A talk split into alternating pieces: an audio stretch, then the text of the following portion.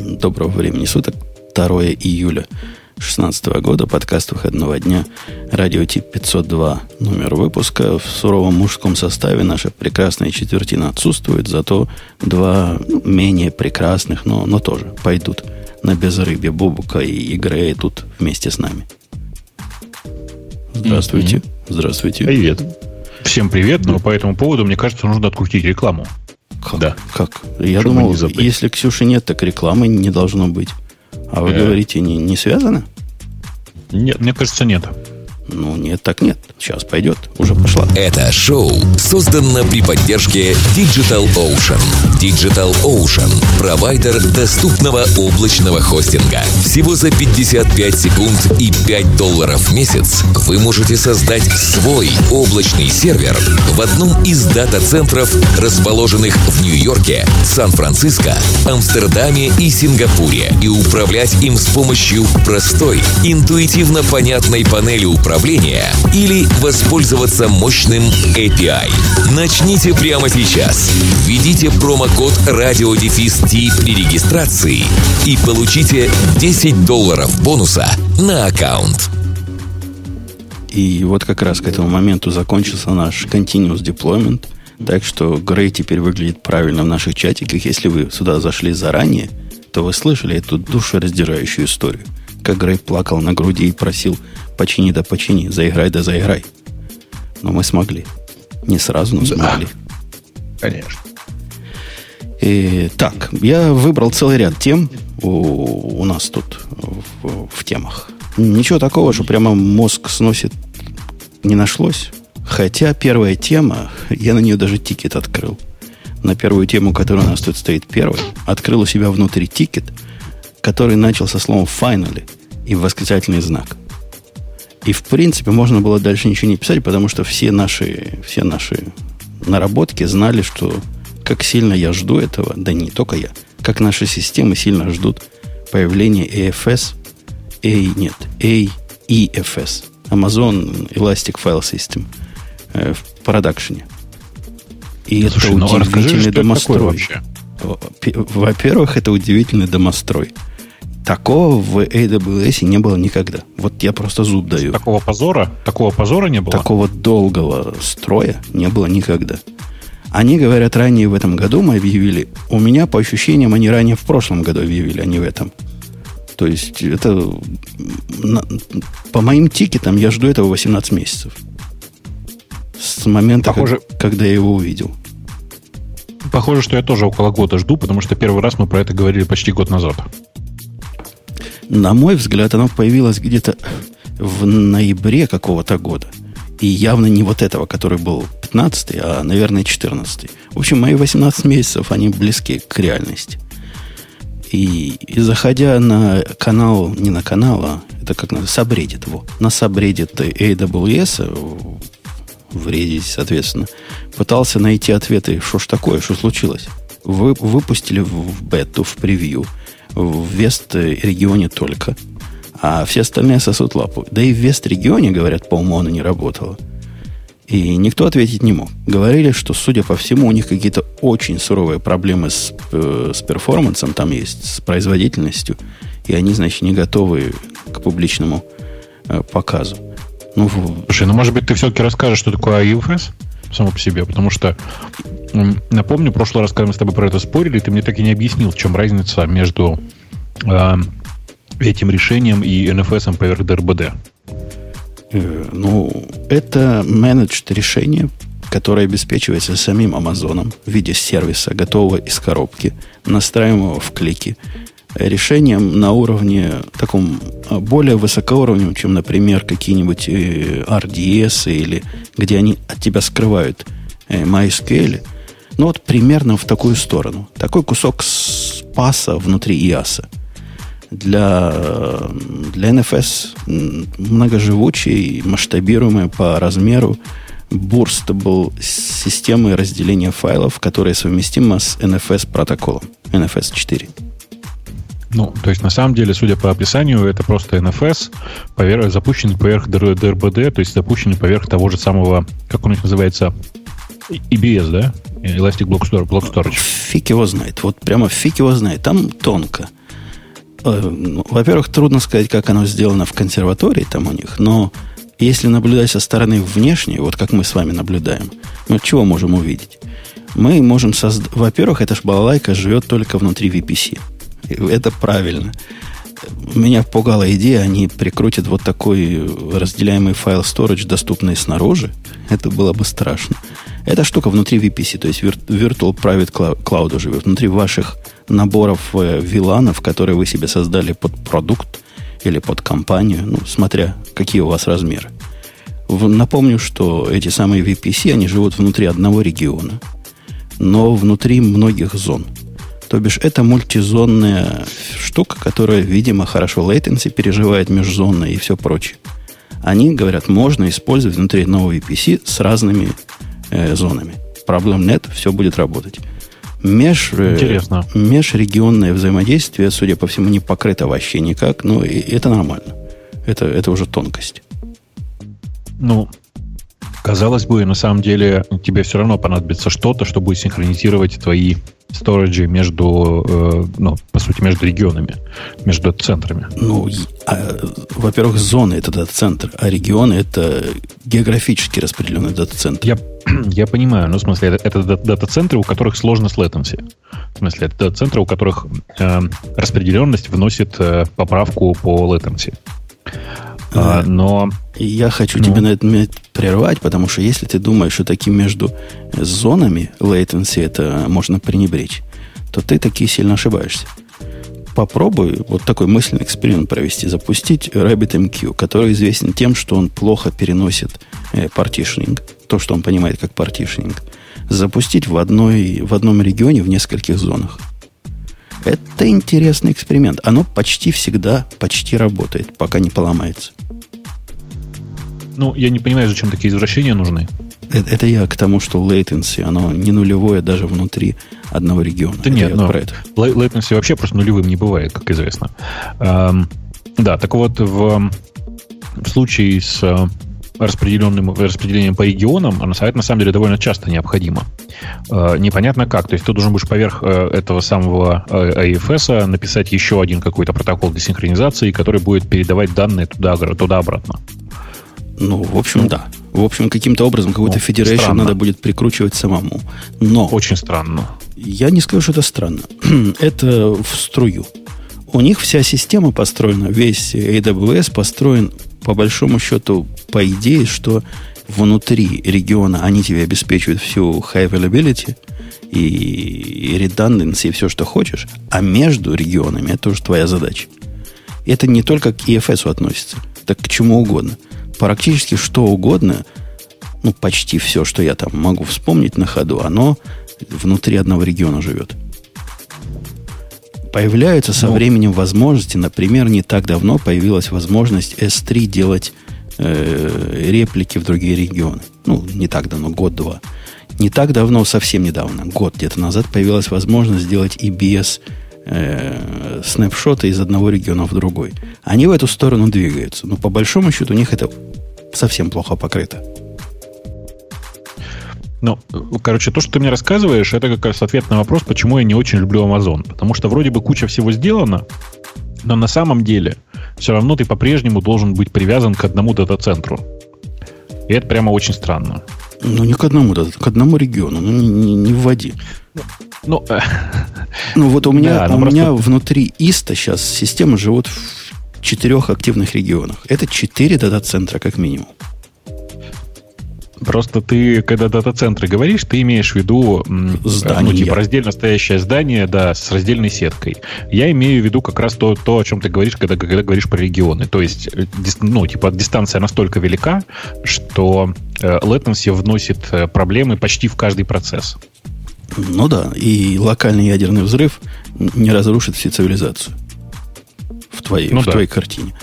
Понятно, да, это с этим плохо с этим плохо. В принципе, мы можем видеть по реакции, как падает половина интернета, когда US East падает. Собственно, чего бы она падала, если бы они все делали с умом между многими регионами. Это не так просто mm-hmm. сделать между многими регионами. Я должен признаться, ни одна из наших систем в продакшене не выживет, если East э, загнется. У нас все возможности поднять ее вести в случае такой катастрофы, но это такой рекавери уже план. Это не само.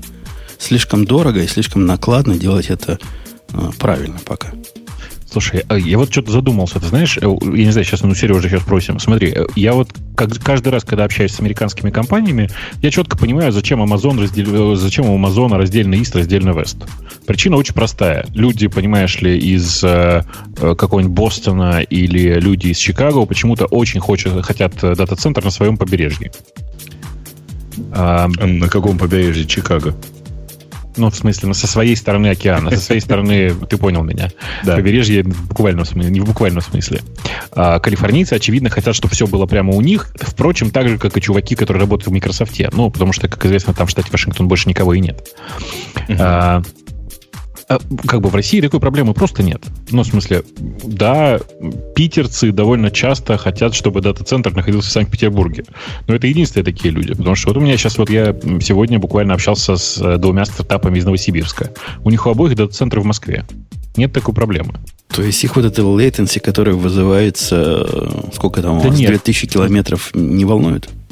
Ты знаешь, ну просто эти 2000 километров, это не такой большой latency. Да ну фига себе. Это как через океан. Ничего себе, 100 миллисекунд. Это небольшой latency, добавится ну, скоростью примерно света. 100 миллисекунд, да. С примерно 100 миллисекунд. Я... Нет, нет, нет, скоростью света 100 миллисекунд не добавится. Не, не обманывай людей. Ну, ну ладно, ну, ну, ну, ну ты понял, о чем я. Кабель, который проходит под Атлантическим океаном, он добавляет в типичную коммуникацию между Чикагской биржей и Лондонской биржей, так считается 100 миллисекунд. Ну, эм, э, примерно так и есть. В смысле, примерно 100 миллисекунд, но при этом эти 100 миллисекунд, кажется, не создают такой большой проблемы почему-то. Гол. Прошу прощения. Э, а вы за кого? Что, вы за, за, за, за, за немцев болеете, что ли? А я, к, сожал... я, к сожалению, болею за, за итальянцев, но забили немцы. Ну, все равно приятно. А, ну, ты знаешь, нет. Они какие-то неприятные. Эм, так, э, отвлекись да. от футбола. Э, да, ну, слушай, почему, а, почему вас, ребятки вас, из Новосибирска держат э, серверы в, э, в Москве? Вполне понятно, почему. Если все серверы они держат в Москве, их аудитория там в центре, где-то вокруг Москвы ну, собрана, то, ну, конечно... скорее всего, плюс коннективити в Москве сильно лучше, э, чем в Новосибирске ну, никуда не деться. При, примерно, кстати, Бог, страна такая. по этой причине все финансовые аппликации, все финансовые системы пытаются быть из зоне. Она в том числе из-за этого сильно популярна. Поскольку у нас все, все серьезные поскольку клиенты на, на этом восточном побережье. То есть это логично. Нет, ну сами биржи-то в Нью-Йорке, правда? Ну да. Ну, ну, ну даже не сколько, где, где, где биржи а сколько, где клиенты этих бирж находятся, важно. И вот они в основном сосредоточены вокруг этого ближе к US East, чем к US West 1. Так что в этом ну, есть э, смысл. Э, Короче, бог с ним. Я на самом деле пытался всего лишь сказать, что меня очень раздражает вот это вот э, несовершенство современного мира, которое заставляет несчастного программиста, казалось бы, ему, его от всего уже избавили. Ему выдали докер для того, чтобы автоматизировать деплой, ему автоматизировать сборку. Ему выдали там типа системы типа Ansible для автоматизации деплоя настоящего. И все вот это вот. При этом как были проблемы между центрами, так и остались. Не, погоди, погоди, погоди. Если этому самому докер, э, докер пользователю выдали еще и сварм, в принципе, ему прямо сейчас ничего не мешает делать кросс-региональный деплоймент. Прямо без всякого а, Амазона. Файловой системы, с файловой системой это как работать? Никак. А они все immutable. Не, не положено у тебя разделять вообще. Не, не придумал себе глупости. Это новый бравый мир. В этом новом Браунбине либо ты живешь в, в eventual consistency, где у каждого своя база, которая как-то Federation время от времени собирается в кучу, если сможет, либо, либо у тебя вообще нет ничего общего. Ну, эм, Короче, я просто смотрю на это и повторюсь, как э, человек, который недавно вот тут всякое у себя деплоил, и которому опять пришлось забивать специальные гвоздики, тоже для того, чтобы жить в разных дата-центрах. У меня, понимаешь, у меня разные дата-центры еще смешнее. У меня э, мои маленькие проекты, маленькие проекты сейчас все принципиально живут в двух дата-центрах. Один — это дата-центр, который находится в Москве, а второй — это который находится в моей квартире. А гермозона у тебя где? А Амазона у меня нигде нет сейчас. Гермозона. Зона называется... Гермозона нет. Гермозона нет. Боб Кухня 2. А, почти угадал. У меня на самом деле есть маленькая машинка, в которую я сегодня воткнул, слава богу, 16 гигабайт, и стало все прямо все сильно легче стало. На которых живут мои пет-проекты, ну, как бы это такой, типа, дополнительный хост, а, на котором эм, кроме всего прочего, запущена еще куча разных типа докеров. Я не знаю, Бобу, как у вас, а у нас во Франции можно замуж 10 раз. И, и, а чего не поднять-то на, на нашем любимом спонсоре? Я там всегда подумаю, надо мелкий проект. Вот но его размеры, но его размеры 16, идеальны для гигабайт. поднятия фигни. 16 гигабайт. 16 гигабайт. Вот тебе надо 16, 16 гигабайт на проект? Да. Да мне, нужно 8, мне нужно 8 гигабайт. У меня просто такой проект, который, если все в памяти не держать, то будет очень плохо. Дядьку, наш генеральный спонсор что говорит? 512 мегабайт хватит на любую аппликацию. Не-не, если это веб-приложение было бы, конечно же, но просто там считать нужно, понимаешь, как бы там сеточки, тролляты поля. Целое, все это требует дело, памяти. Да, цены не сложишь. Э, да. Возвращаясь ну вот. к, EB, к, к ESB, к этому, Elastic э, EFS, господи. EFS. EFS. Elastic да. File System. Создаете вы ее в стиле того самого же RDS, то есть хостед, полностью хостед решение – Заходите в Wizard, выбираете, в какой VPC вы хотите, в какой сеточке вы хотите его поднять, каким э, зонам разрешить к нему доступаться. Называете каким-то образом, потом ручками пробиваете. Я не знаю, я сам этого не делал, но судя по картинкам, надо ручками внести полиси, которое позволит на 2049 по TCP ходить. У них так в примере сказано. И, в общем, после этого вы можете... Они тебе дают э, строчку прямо маунта как добавить в f или руками за, запендюрить. И все. Маунтишь, появляется здесь и вроде бы работает. Причем работает в двух режимах. Этого раньше не было. У них есть режим такой общего использования. Вот если вы человек нормальный, и вас э, не напрягает проблема, например, 100 инстансов, которые сразу должны к нему доступаться и бороться за, за, за bandwidth, то тогда вам General подходит решение, которое у них по умолчанию General, General Default.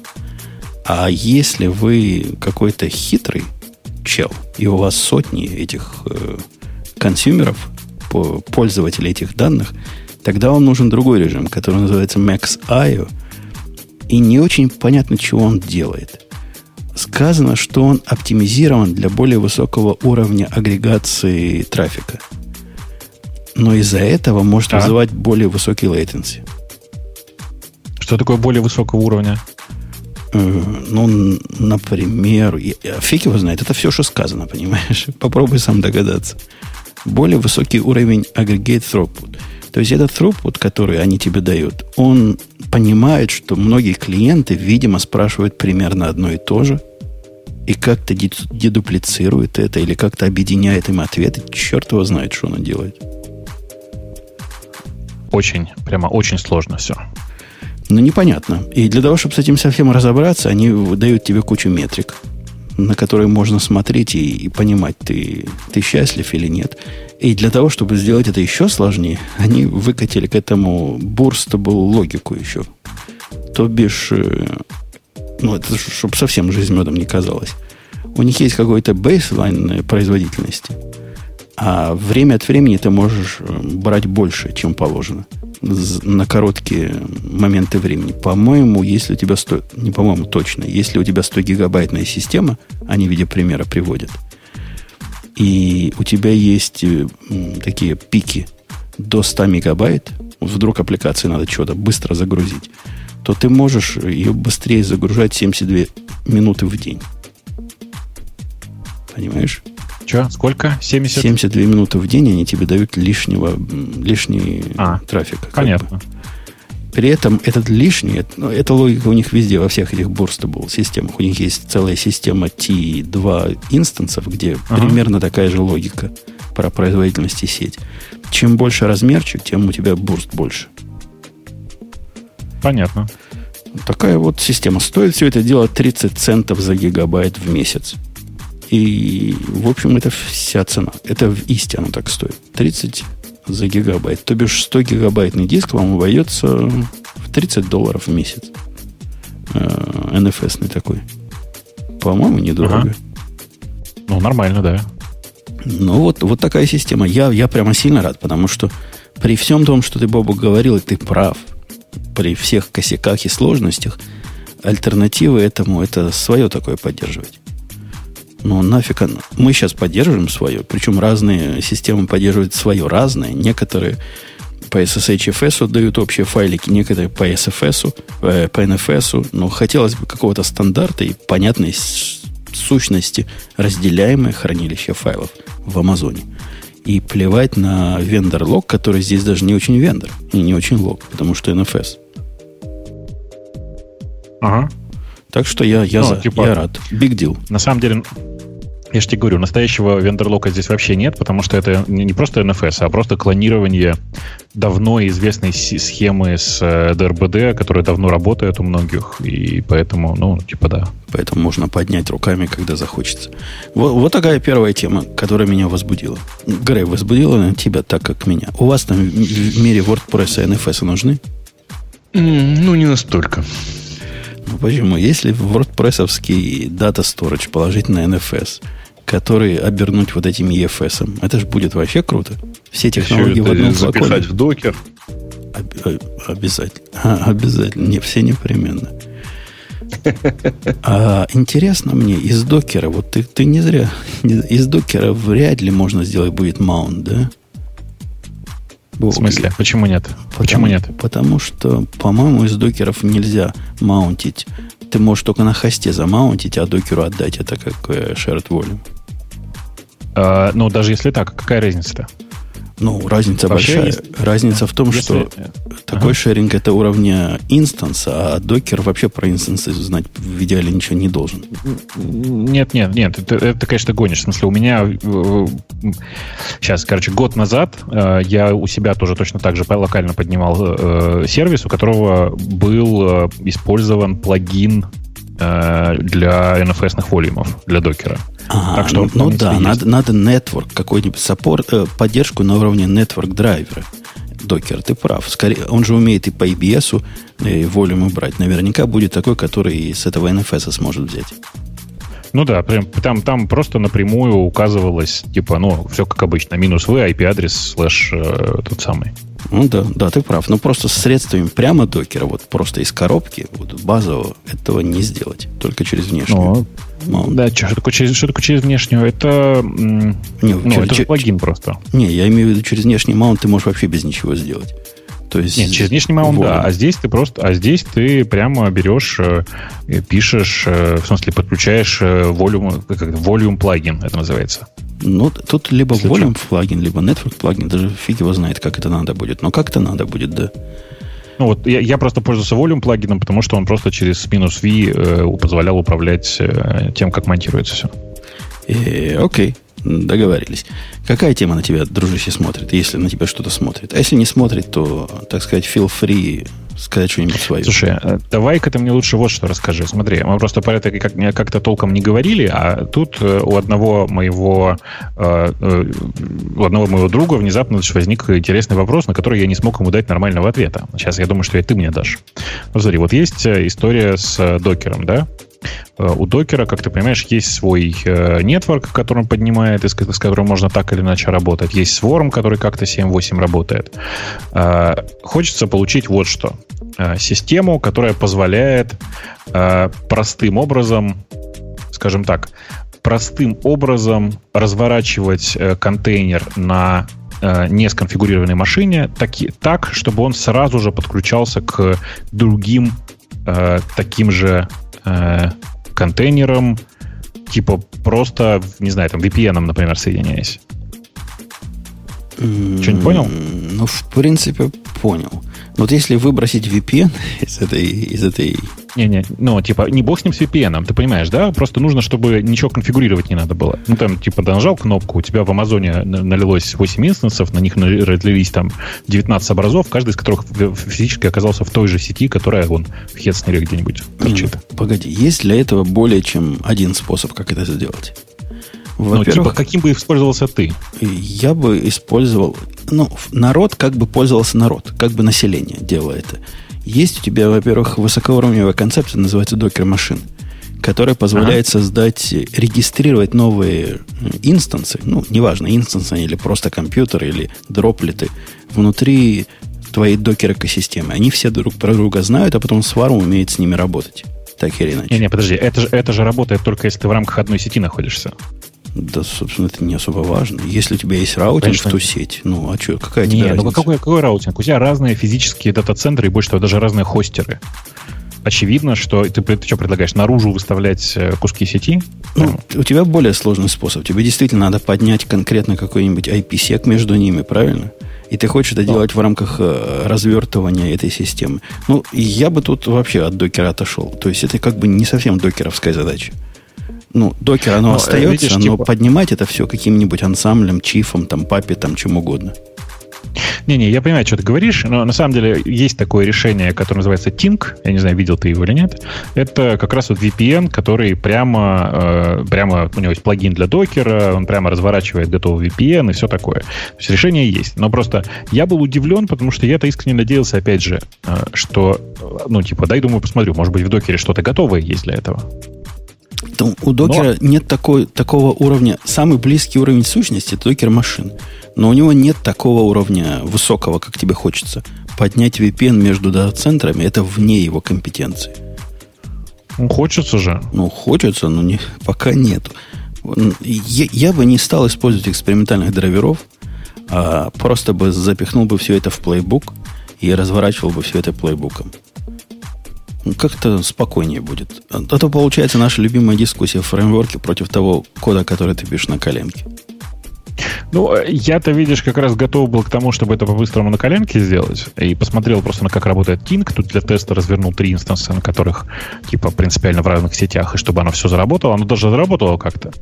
Но вообще это, конечно же, грусть, грусть и печаль. Потому что, вроде бы, казалось, люди делают хорошие типа решения, которое позволяет тебе забыть вообще про то, что такое э, типа, я не знаю, типа чистое администрирование. Но вот поэтому... А потом кажется, что нет, забыть нельзя. Так поэтому в прошлый раз мы как раз и обсуждали вот их интеграцию с Амазоном, в конкретном случае Амазона, где можно все это, о чем ты говоришь, делать в визардах, в кликах, и оно все поднимает миллион инстансов автоматически, связывает их докеры между собой, деплоит сервисы туда – и вся эта магия уверен, да, происходит сама так? по себе. Ну, так показывали на демонстрации, да. Мне кажется, что так показывали в рамках, опять же, одной зоны. Про зоны там ничего не приговаривали. Но вот, понимаешь, мне я кажется, думаю, что, что это как минимум несколько зон, а вот по поводу одного региона я зуб не дам. Ну, окей, в смысле, возможно, что это действительно типа в рамках одной зоны или одного региона, потому что я не верю, что э, Amazon так сильно прогнулся, чтобы делать э, докерские сети прям, ну, типа, таком на L2, да, между, между дата-центрами. Ну, ты от них многого хочешь. Ну, реалистически, Конечно. это относительно новый проект, относительно свежий они, ну, они растут. Они растут у нас на глазах. Если раньше это была концепция, как запустить одну аппликацию в чем-то, что похоже на микровиртуальную машину, то за три года, за два года его активного существования они выросли уже до набора этих самых контейнеров, до связи между этими контейнерами, до интеграции между разными и инстансами внутри одного провайдера. В общем, они растут. И мне кажется, правильное направление идут. Но, понимаешь, они растут. Но каждый раз, когда я пытаюсь отойти хоть немножко в сторону от своего уже готового докерного сетапа, у меня получается пенальти и сразу гол, так же, как сейчас происходит в э, футболе, потому что тоже один-один, я так хочу просто всяким всем рассказать. Э, потому что я прямо задолбался смотреть на то, что происходит в докере. Вот вчера, помнишь, в прошлый, в прошлый раз обсуждали, что ключики вообще неконсистентные. А, я тут объясняю человеку, как устроены ключики, у меня вот важный вопрос. Например, вот есть команда Docker, да, вот у нее есть там, не знаю, Docker Run какой-нибудь, да, в качестве команды. Какого черта у них э, есть ключики, которые э, минус и дальше длинное слово, минус-минус и дальше или длинное слово, а также еще, что мне больше всего нравится, минус-минус равно. То есть минус-минус длинное слово равно. Вот это, например, нет как раз к вопросу. Ну да, я, я, я буду последний, кто кинет тебя в тапок в, в этом. Это Пайку показалось, как, это же гошные штуки, это не связано с докером. Да, да, да. Пайку показалось, нет, что же, вот так да. удобно. Пайку показалось, что удобно минус длинное слово. Это ну, нормально. Но почему оно не консистент это так у них? А потому что они сказали, ой, а есть же и очипенцы, которые минус-минус пишут. Давайте мы тоже такое будем поддерживать. Поддерживать. Ну хорошо, а минус-минус... Э, Пробел. Минус-минус нет равно. Вот это как? Ну руки отрывать. Я с тобой согласен. Надо было сделать, как, как это, у людей это, сделано. Это, это еще не все, Женя. Это еще не все. Дальше начинается интересный момент. Ты композом же пользуешься? В смысле, там, докер-композом? Ну, как же, как же нет. Ну, конечно. Да. А как ты просто пережил? Я вот сейчас вот начал тут переезжать у себя, я переехал у себя на более свежий композ, э, пришлось перефигачить все эти файлы, как обычно. На версию а 2, пошел... на версию 2 да. переехал? Окей. Да. Да. А, а потом я обнаружил, что версия 2 вообще-то нигде в пакеты не упакована. Ты понимаешь, что пакет, который ты ставишь на Ubuntu с, э, ну, типа, собранный самим докером, в нем старый композ? Я тебе скажу больше, дорогой мой. И это вообще позор и кошмар. Если ты попробуешь поставить композ, как ты его ставил всю свою сознательную жизнь, а именно pip install композ или там pip install минус u композ, так он не поставится на Ubuntu. Тебе не, ну, необходимо смысле... его ставить и с тем особым способом, который они тебе дают там на сайте.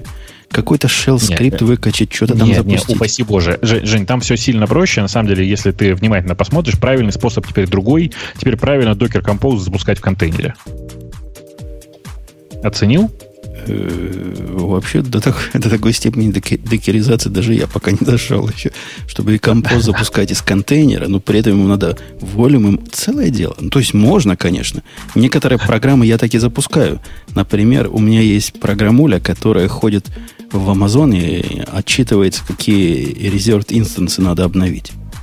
И там столько dependency всяких, и ключики там внутри, и, и библиотеки специальные. Она запускается прямо из своего контейнера ну, на хосте, ну, запускает контейнер, докер делает экзек, все дела. Внутри контейнера бежит. Ну, э, короче, тем, тем не менее, на самом деле, я вот всем рекомендую сейчас в качестве нормального способа как раз тот самый, который просто в качестве контейнера работает.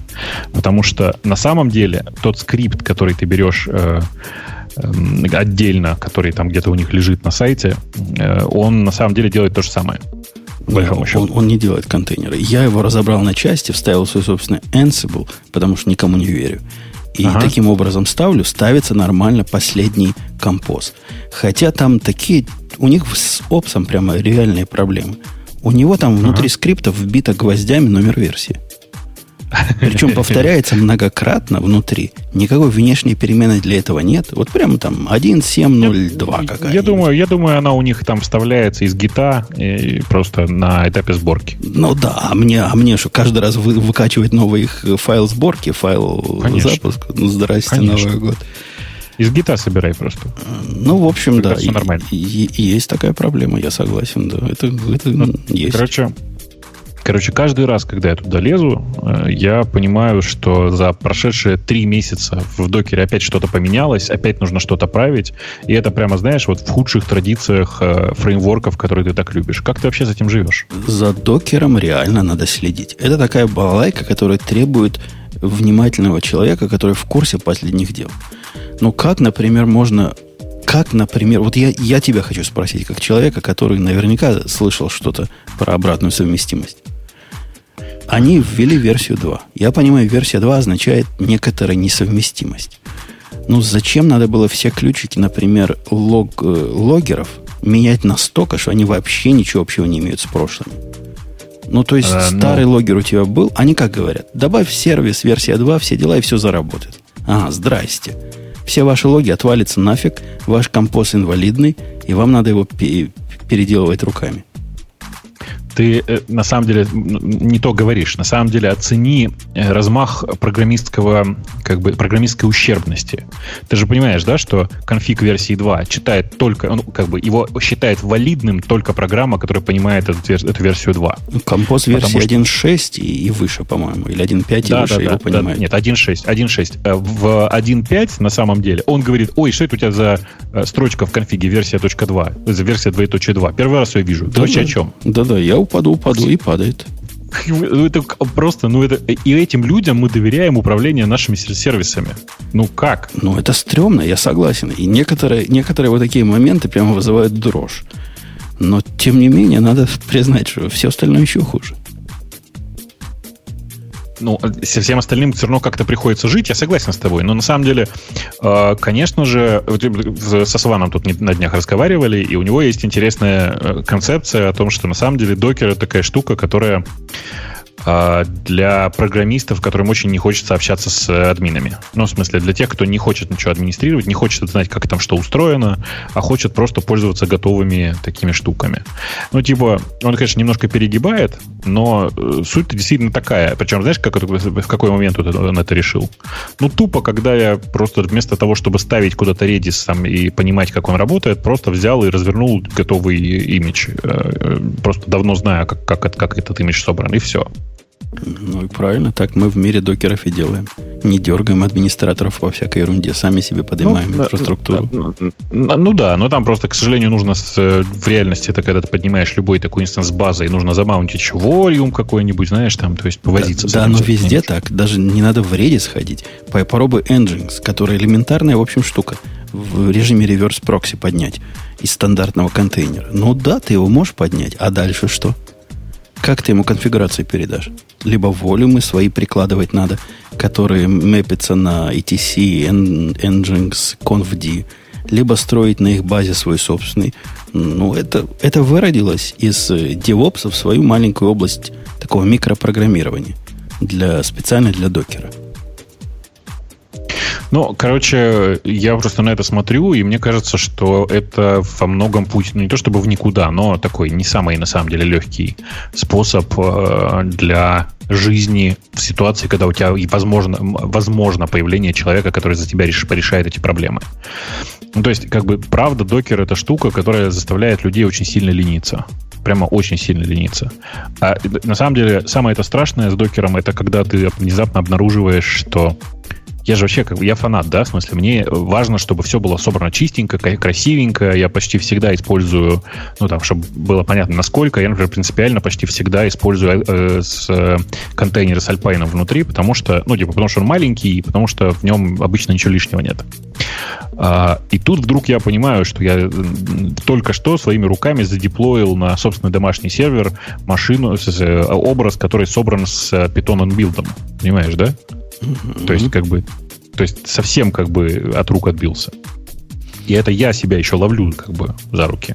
Ну, комьюнити, по большому счету, которое использует докер, такими проблемами мало интересуется. Есть определенные чипенцы, типа тебя и меня, которые как-то по эстетическим соображениям они считают, что размер контейнера хорошо бы, чтобы был поменьше. Ну, я, например, строю их на голом альпайне, потому что недостаточно борзый, чтобы на скретче строить и строю вне как бы этого контейнера, а туда уже тарги передаю. В результате мои типичная моя Go сервис, он 30 мегабайт размером, 40 мегабайт получается контейнер. Но это размер бинарника плюс 5 на Alpine. И это нормально. Но в принципе народу это не очень важно. Я понимаю народ, почему ему не важно. Какая разница? Ну да, делаешь ты на Ubuntu, прости господи. Или на Debian. Ну, тянешь ты один раз эти лишние 200 мегабайт, или даже 300, или даже гигабайт. Кого это волнует? Ну, не знаю, меня, меня волнует, мне хочется, чтобы было аккуратненько, а аккуратненько это означает, что уж точно не на Ubuntu, в которой э, черти какое количество сервисов, потом гвоздями вырванные ниты вместо него вставлено то, что должно стартовать в э, твоем образе. Ну, короче, прям перебор. Ну да, в отношении... это нас, да. нас максималистов, перфекционистов волнует. Но в принципе до последнего времени использовать э, вот на Docker Hub пойди, там сейчас появляется Alpine э, версии всего после того, как Докер сам сказал, что они за ним как бы стоят. Они считают, что это правильный путь. А до этого, что не поднимешь, все на Ubuntu 14.04 было. А, они, они, кстати, по-моему, купили же чувака, который э, делал, делал Alpine, в смысле основного разработчика этого дистрибутива, они, по-моему, купили, если я правильно помню. Ну, как-то они за него горой встали, и после этого ну, моя да. уверенность в том, что на Alpine можно поднимать. Хотя Alpine тоже красавцы, ну вот реально. Ну вот прямо, знаешь, поубывал бы. Они, у них один mindset с Docker ом. Знаешь, что они сделали в Alpine 3.4, который не так давно вышел? Нет, я за ним не очень слежу. Они, Чего там? Они сделали две вещи для улучшения и расширения. Во-первых, они от большой головы решили, значит, пинг э, обезопасить таким образом, что они пингу э, открывают э, свою собственную юзера пинг с UID 9999. Ну? По несчастной совпадению. Юзер, который мои все системы открывают для того, чтобы мэпить, он был 9999. Все мои теперь, значит, контейнеры сломались. Мне, надо, ну, мне оказалось дешевле в их образ залезть и убрать 999, сделать 1001 на их дебильный пинг, который мне сто лет не нужен. Это, рад, это ладно. Во-вторых, они решили, что как-то крон плохо звучит. Вот как-то сервис, который крон, это же фигня, правильно? Давайте мы его назовем крон D. То есть то, что раньше было крон внутри него, теперь ну. стало крон D. То бишь мне, который читал их шоу-нотки и релиз нотс, я хорошо, что я это словил. Я сделал симлин крон на крон D и наоборот. Ну, ты представляешь, какие сюрпризы ждут народонаселения, которое апдейтилось с 3.3 на 3.4? Все сломалось, весь мир сломался. А у тебя, слушай, у тебя крон э, запущен внутри контейнеров? Я, кстати, считаю, это единственный правильный путь.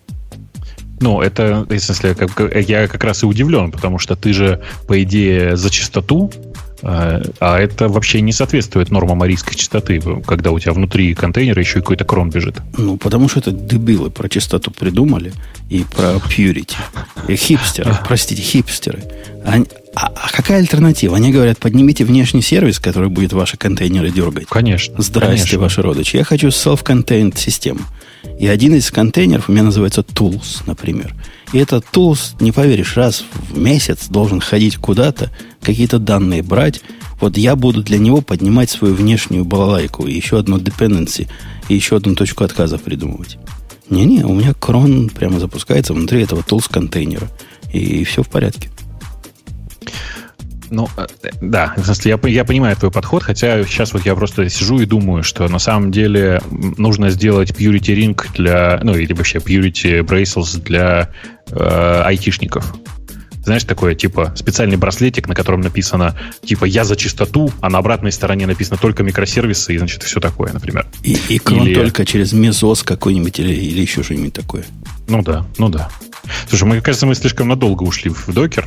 А, Заметьте, кстати, дорогие слушатели, это не я Ну, в этот раз был я. Ну, прости, да. В этот раз был я. Я просто на прошедшей неделе там много, этим, несколько раз переехал, там э, переналил несколько машин своих, и прям что-то меня заболело все это. Да, Чешется да, очень. Да, есть что почесать, я с тобой согласен. Но посмотри на светлую сторону. У меня есть коллега, который конкретно докер не любил вот сильно прямо я с ним спорил, да, да я был вынужден запустить такое ну, нуклеар оружие, атомный удар. Я сказал, я начальник, ты дурак. Ну, это вообще уже других доводов просто ну. нет. И в конце концов он смирился. А знаешь, чего он смирился? Он у себя на домашнем сервере попытался поднять э, GitLab. Так. Пытался поднять его через их Omnibus, там вот эту систему, которая угу. сама все наворачивает. Сдался. В конце концов, я ему дал композ, который поднимает внутри 7 контейнеров. Вот реально 7 контейнеров. Один для GitLab, один для Redis, один для Postgres. И все остальные, там 4 или 5 для разных э, раннеров, для, для билдеров. И в одну команду он это поднял, оно у него магически заработало. Он внимательно компост посмотрел, понял, как оно работает. И с тех пор перестал морочить мне голову. Давайте вернемся обратно на э, деплоймент джаров напрямую на сервера. Ну, окей. А слушай, а у тебя при этом э, свой собственный написанный, да, Docker Compose? Ну, не то, что полностью свой. Есть один чувак, который пишет компост для, э, для GitLab. В нем внутри три контейнера только. А остальные я уж сам свои добавил, свои билдеры, которые подходящие. Один строит для Go, правильные имиджи, другой для Java, третий э, умеет ага, их деплоить на нашу инфраструктуру. В общем, целый набор. И расширил его компост как бы своими, своими фичками. И ну, прелестно понятно. работает, и дома работает, и на работе работает, и у этого чувака дома работает на HP микросервисе, микросервере. В общем, у всех работает. Я что-то как-то забил пока на GitLab и все это хозяйство. GitLab, да. GitLab, а, GitLab хорош. Слушай, хорош, слушай хорош. ну, я не знаю, я, я с Гогзом, и меня все устраивает. Да ладно. А, а, а ты знаешь, что в GitLab можно registry сделать? Докер registry можно внутри GitLab криво-косо, но как-то можно. Это круто. Да мне же не надо. Я понимаю, что круто, но мне не надо. Как не надо? Ты деплоишь по своей докер контейнеры как-то? Как ты их ну, деплоишь? Ну, ты перестраиваешь на каждом сервере? Зачем? Ну, а как ты их заливаешь на, GitHub, э, на Docker Hub, что ли? Ну, а почему нет? У меня там ничего секретного нет. Ну, целое дело. Ну, как, как ты заливаешь? Это надо открыть там новый, зарегистрировать новый. Это все руками да, делать. Ну, конечно. Ну, в смысле, ну, один раз нужно это сделать. На самом деле, в смысле, мне не принципиально. А в большинстве случаев, на самом деле, у меня настолько маленькие образа и настолько маленькие проектики, то, что можно это собирать прямо на каждом сервере, хотя это, конечно же, тоже, мягко говоря, не соответствует представлениям о Purity. Вот. А, но, тем не менее, ну, у меня как-то все сейчас работает. Что-то я хотел сказать. Подожди, Слушай, Ник- мне кажется, Николай что спрашивает, пошел на добавленное время уже пошло. Можно ли про кривокоса подробнее? Я два слова скажу, что кривокоса, потому что я там даже выступил у них в обсуждении GitLab. Эти орлы, у них есть, у чуваков, которые пишут GitLab, есть особая точка зрения на мир. Они почему-то считают докер имиджи одной сущностью, причем эта сущность в их понимании должна быть одна на проект. И вся их система устроена таким образом, что если у вас есть проект в GitLab, то вы для этого проекта можете создать один образ. На самом деле можно много образов, но они должны быть с разными лейблами. Ну, там latest, там такая версионность. Я выступил, говорю, чуваки, вы с, с глузу съехали. Контейнеры – это не output вашего проекта, это атрибут, это артефакт вашего проекта. А артефактов может быть несколько – у меня проект строит какой-то специальный кастомный engine, с какой-то специальный еще чего-то. Строит микросервисы, которым нужны внешние dependency. И эти внешние dependency я не хочу загонять внутрь своего проекта. Это глупо, по крайней мере. Они обещали, кстати, подумать. Прямо говорят, ух, да, говорят, прям, хм-хм, интересно. Мы подумаем. Ну, есть, сами они без тебя до этого додуматься не могли. Не, не могли, не могли. И народ там Очень такое смешно. нес есть там тикет, который говорит, надо сделать иерархическую поддержку образов. Я говорю, какую иерархическую? Сделайте просто много имиджей и делайте их, э, относитесь как к артефактам. Ну, вы же не ограничите нас по количеству артефактов, которые мы можем сгенерить. Почему мы должны быть ограничены одним образом, как единственным артефактом для докера? Что за глупость? Слушай, на самом деле, э, мне кажется, мы словом докер сейчас убьем всю нашу несчастную аудиторию, которая ему хочет послушать что-то кроме докера. Понимаешь, вот сейчас футбол идет, там реально 1-1, Германия, Италия, и идет добавленное время. А, В общем, и у нас... надо конкурировать, да. Да, просто мне кажется, что добавленное время докеру это прям перебор. И... Не надо время докеру добавлять прямо сейчас. Окей, окей, отбираем. Отбираем в сторону, в сторону чего? Была на Хабре статья. Слушай, знаешь, вот это очень подло. Вот я сейчас, вот сейчас сам предложил отобрать, а сам подумал, блин, а надо вот еще вопрос задать.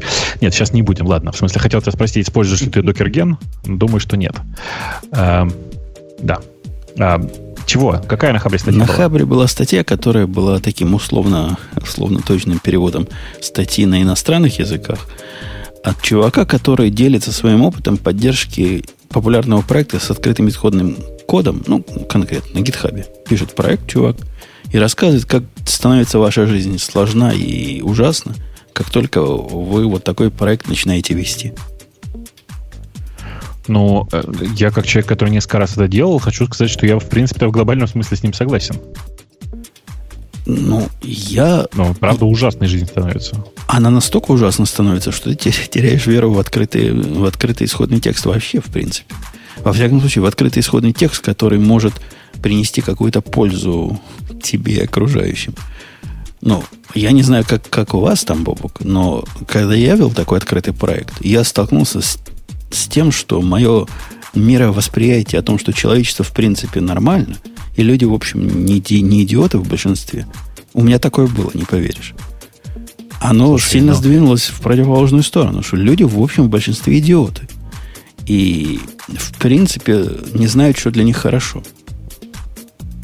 Не-не, ну подожди, то есть тебе понадобилось дожить как бы до 40 чтобы понять, что люди в среднем как бы не очень высокоинтеллектуальные и не, не слишком хорошо организованные люди, э, существа, да? Ну, в начале, в начале этого века, когда я выпустил вот этот ESVN, меня две вещи поразило. Это был прямо сильно популярный в те годы проект от э, open да, source до GitHub, до всего. И там было вот реально было два конкретных человека, которые пытались чем-то помочь. Вот два. При этом были десятки тысяч пользователей, которые писали бакри, бакри, то, что они считали бак-репортами и требования разные, как бы сделать так, чтобы их, э, для них было хорошо. И два человека конкретно помогали. При этом один писал документацию, была своя отдельная область. Писал чувак из Южной Африки, вот полностью взялся, говорит, я напишу документацию. Все написал. Красава, молодец. И один помогал мне в разных таких мелких багах простых чинить. Все. Это была вся польза для меня от того, что я сделал этот проект open source. Все остальное было вред. Понятно. Ну, поэтому я, а глядя на то, о чем этот чувак пишет, у него вообще новые, новые челленджи, связанные с новым миром. Мой-то мир был старый, а у него-то вот этот борзый мир гитхаба, где, где вообще все всем должны. То есть ты написал проект, значит, ты нам должен теперь. Ну, в, в реальности я не знаю почему, но люди реально воспринимают именно так. Это уже не твой проект, это э, вообще непонятно что. Эм, э, все при, приходят с какими-то претензиями, не с предложениями, не с пожеланиями, а именно с претензиями. И вообще прямо ужас какой-то. В смысле, а... у меня примерно такое же впечатление, как у этого чувака. У него он рассказывает, э, ну, вообще вот этот подход, мне стыдно за мой код, который у него один из первых. Он говорит, не стыдитесь, все, мол, стыдятся. Я не знаю, ты когда-нибудь стыдишься за свой код? И я понимаю, что мой код вполне нормальный всегда. Ты знаешь, э, у меня есть вот сейчас вот история с этим самым Э, телеграмным ботиком, в котором э, можно делать игры, э, в котором сейчас есть одна единственная игра. И, и на самом деле я его принципиально не выкладываю в open source, потому что, да, это требует некоторой возни, а точнее написания документации. И в этом смысле мне бывает стыдно. Ну, то есть, типа, когда... Я понимаю, что если бы я сам смотрел на этот код, я бы задался вопросом, почему так? Понимаешь, да? Ну да, но, но вот, типа... вот, вот вчера, например, вот конкретно я по поводу стыдно, чтобы ты понял, Бобок, за что надо стыдиться. Вчера на Хабре появилась статья, которая случайно мой взгляд зацепила. А один чувак написал такой э, ересь. Говорит, я написал тут новый, у него даже заголовок, новый Key Value Store для GoLang. Ну, думаю, хм, я засучил рукава посмотреть, что за новый, но, новый такой стор. Вверху он пишет как порядочную мотивацию. Зачем он это сделал? Его мотивация сразу вызывает некоторые резонные вопросы. Он говорит, смотрите, все остальные проекты, что есть в мире для Key Value Store, они не обеспечивают, он, он не может так это сформулировать, но по большому счету он говорит, не обеспечивают консистенции. И они все не осит, то есть ты записываешь, он так это формулирует, ты записываешь чего-то, оно раз в несколько минут синхронизируется на диск. Так, и он сделал storage, который сразу записывается на диск, да? Он так думал. Во-первых, это сразу вызывает вопрос. Это кто ж так делает? То есть это же раз... Кто делает так, что ты делаешь райты, они раз в несколько минут записываются на диск? Это он, он о чем? Он, видимо, ну, таким образом про то, что F-Sync не делается, когда у тебя memory map файл, да? Вот так он Думаешь, а я думаю, что нет. Я думаю, что он реально рассказывает про то, что э, большое количество, на самом деле, key value storage действительно делают bulk write. Ну, типа, потому что запись, на самом деле, процедура довольно медленная, и они это делают, ну, и запись делается балком, в смысле, уже некоторой пачкой сообщений. Ну, Там в, пачка в виде антипримера, в виде примера того, как, как что правильно работает, он приводит почему-то Mongo, говорит, вот Mongo, значит, она вот умеет это делать. Ну, Mongo, да, это умеет делать. Но Тогда она, она не embedded key value store. Да. да, я понимаю. И в результате он выкатил свою балалайку. Глядя на его балалайку, покрываешься потом, слезами и, и, и смехом. Знаешь, как он сделал? Вот по поводу того, чего надо стыдиться. А он не стыдится. И молодец. У него каждый key и каждый value это свой отдельный файл. Так. Минута паузы. Ты заметь, каждый key это да, свой да, файл. При этом он говорит, я тут ну, не пальцем деланный. Я понимаю, что многие системы не любят, когда много файлов в одном директории. Поэтому я сделал, значит, многие директории для, для этих файлов. И они там валяются. Ну, разные мелочи он, конечно, упустил. Например, конкурентный доступ к одному и тому же файлу, он его вообще не волнует. То есть ты можешь в один и тот же файл писать, обновлять э, value и в это же время читать. Ну, шерифа такие проблемы не волнуют. Ну, может, и не наступит такой конфликт. Фиг его знает. Но у него вообще никакой защиты под это нет. Я уж молчу про то, что он все ключи загружает в память. То есть все ключи для всех этих потенциально миллионов файлов, которые есть, он просто загружает в мэп и держит у себя в памяти. Такой scalable, особо scalable и очень борзое решение, которое надеется на то, что вот Луна станет в нужном квадранте, и Марс не войдет в этот дом, тогда все будет работать. Вот это проекты, которые молодое поколение не стыдится выкладывать. И нормально. Я ему написал про болт. Я не знаю, слушал ты про болт или нет. Говорит, нет, чувак, говорю, есть такой болт DB. Это решение поверх Level DB сделанное для Go которое все это правильно делает. Оно вводит концепцию write транзакции, read транзакции. Оно тебе и в синке гарантированно делает. Он не написал такое, что прям вообще, вот просто конкретно. Конкретно сносит крышу. Говорит, о, говорит, у них весь API колбеками утыкан. А, чё, чувак русский, да? Чувак русский на хабре. Я говорю, ага. как, что? Где? Куда утыкан? А знаешь, чего он называет колбеками утыкан? У них внутри транзакции, собственно, функция передается в виде функции. То есть ты открываешь ну, транзакцию, внутри функцию передаешь, в которой делаешь дело. Это он назвал callbackами. Понятно. Не, ну это, э, с технической точки зрения это правильно, это действительно callback. Да, Просто да, это... Ну, какой, да. какой же это callback? Ну, оно выглядит ну, как callback в JavaScript, может быть, или какой-нибудь промис, или еще чего-то. Но на самом деле это передача функции первого порядка внутрь ну, другой функции. Ну, в смысле, это тоже callback. Но, в смысле, обычно, давай по-другому скажу. Когда ты передаешь функцию внутрь другой функции, главная задача ее, на самом деле, это callback. В смысле, ну, типа, дернуть эту функцию в случае, если что-то произошло. Да нет, это транз... ты открываешь транзакцию, говоришь, я понимаю, зачем апдейт ты... и внутрь функцию, которая делает дело. Никакого бэка там нету, это call forward. Ну да, ну в смысле слово callback, оно просто на самом деле давно уже размылось, оно не означает, что это вызов обратно, а это просто вызов какой-то еще одной функции, которая нужна для того, чтобы что-то сделать с данными. Ну типа, поэтому люди по традиции называют это callback'ами. А в реальности, конечно, это не callback, это просто действительно лямбда. Ну, в смысле, просто переданная функция первого порядка. Ну да, просто переданная лямбда, ты совершенно прав. И мне кажется, callback'ом стоит называть то, что вот в этом мире этих э, хипстеров, то, что какое-то немножко хотя бы асинхронное. Здесь же все линейно. Какая разница? Ну, ты передал эта функция или вызвал ее линейно у себя в коде. Ну, сути исполнения программы это не меняет.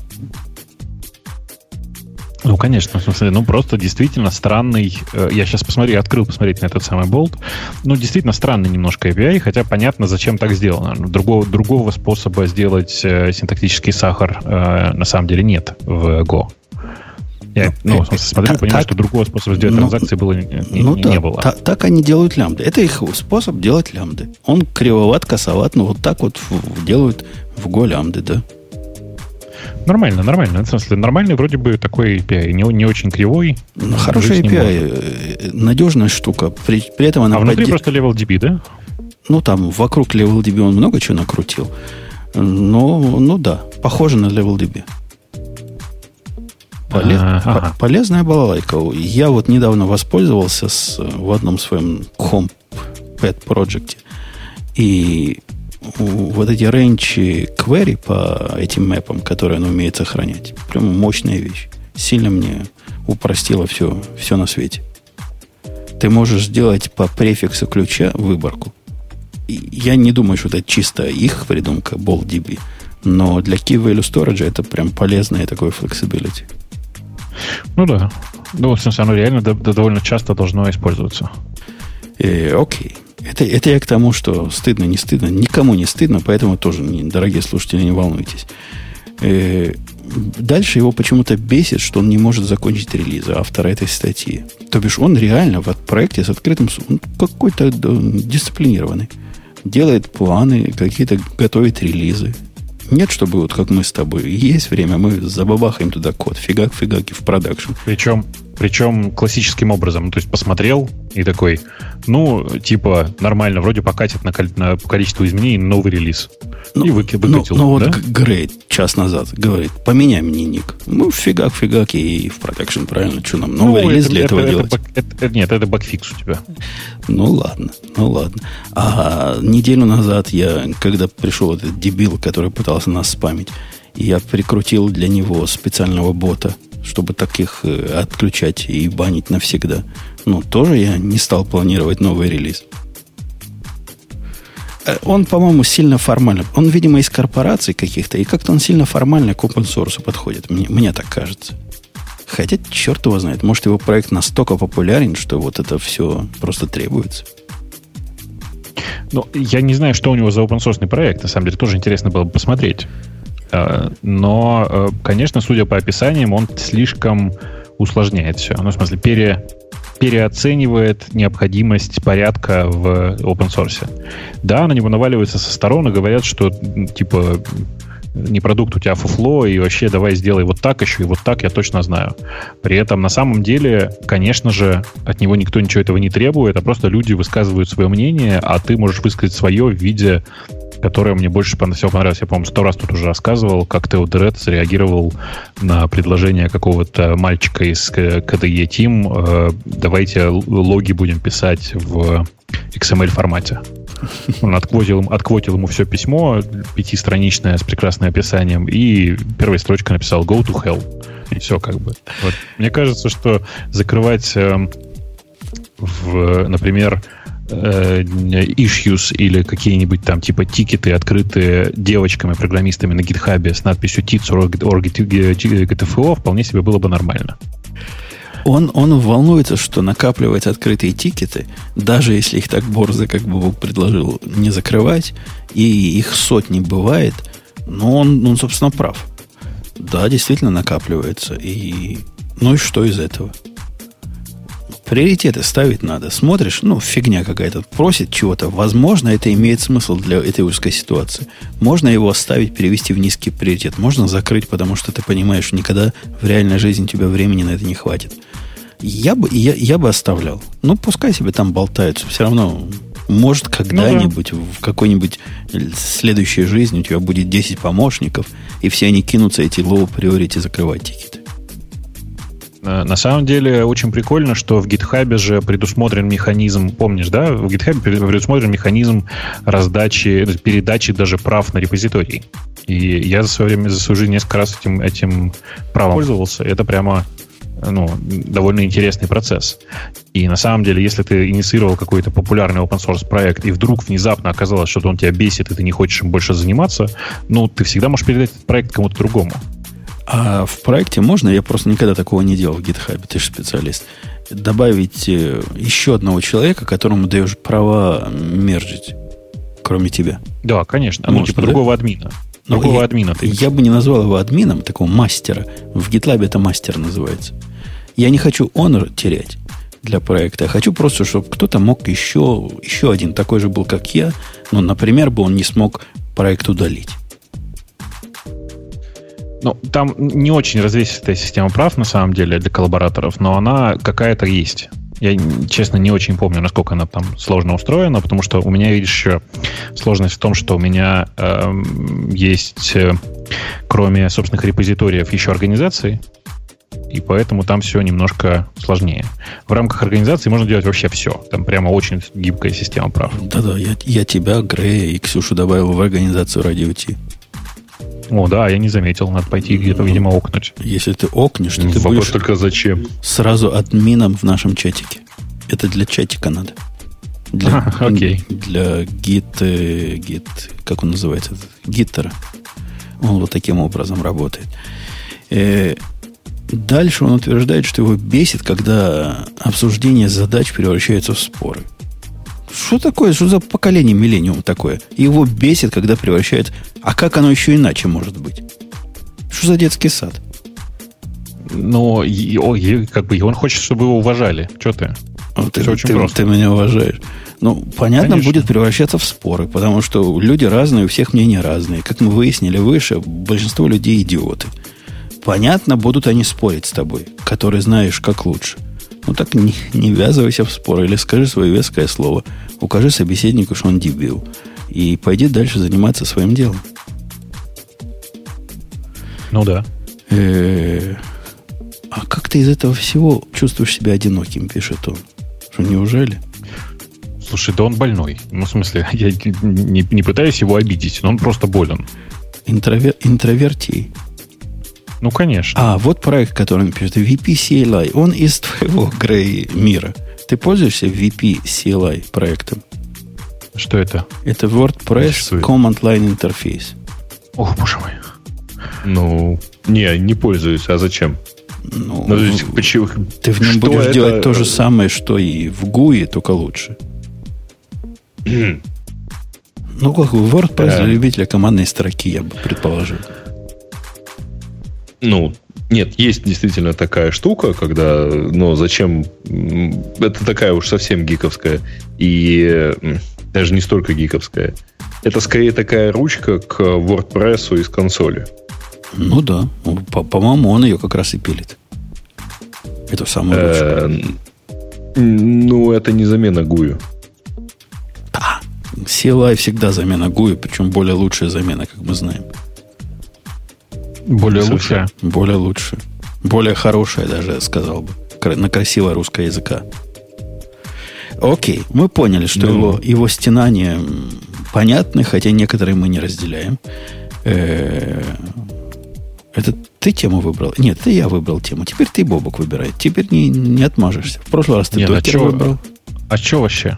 А вот чё так вот. Вот такой наезд. Такой наезд. Про ZFS не выбирай, потому что... Хотя, может, и выбирай. Ты прочитал да, про ну, нет. APFS? Там много, много текста. Я не осилил. Я до половины осилил. Я, смысле, а, я кстати, прочитал его весь, да, и он Да, вот поэтому, говоришь, рассказывай.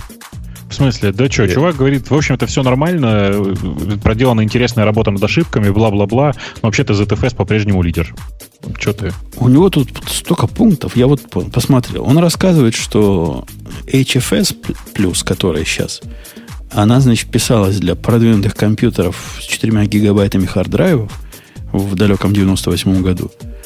И на то время была типа революция, и с тех пор особо не сдвинулась. Ну, как-то к ней припиливали кусочки разные.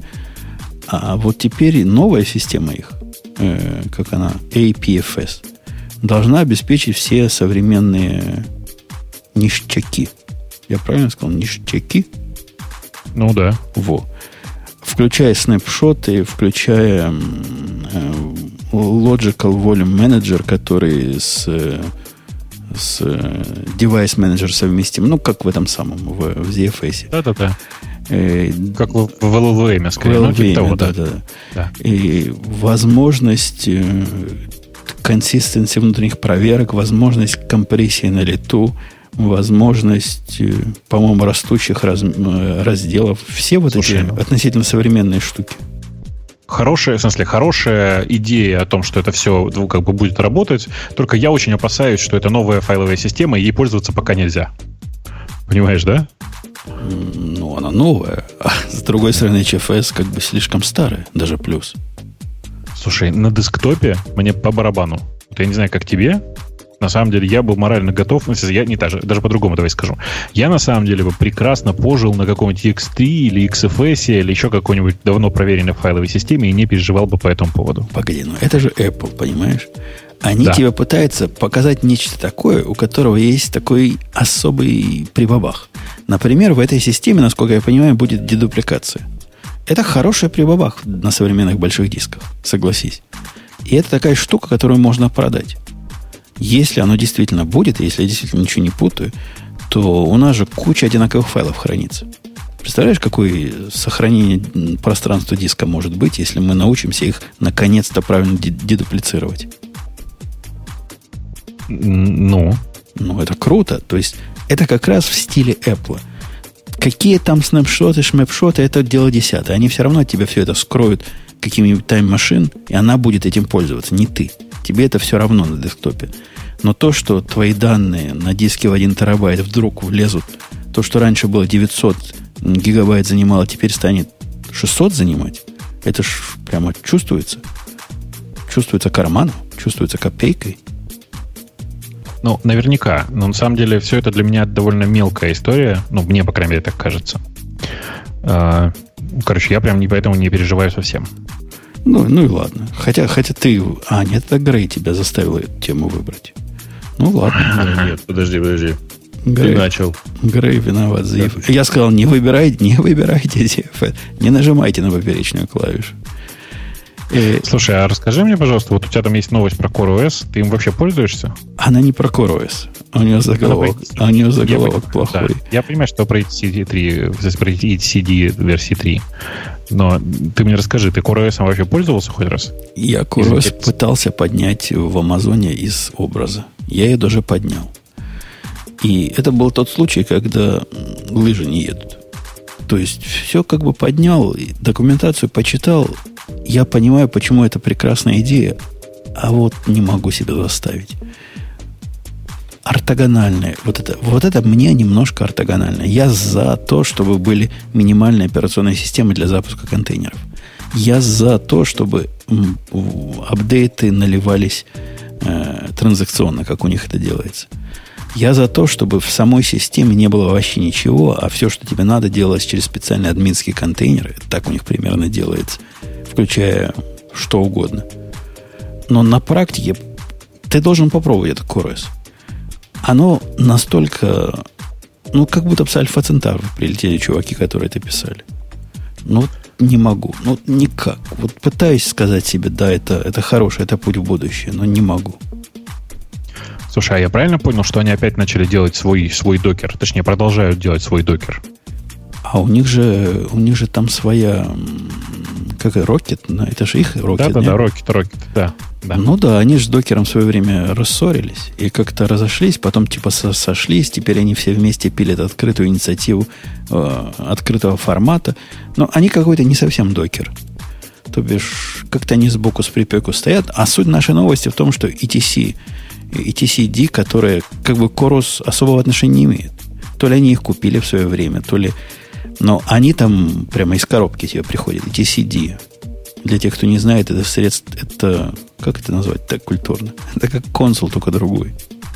Ну нет, давай попробуем рассказать, что такое TCD. Это средство для хранения...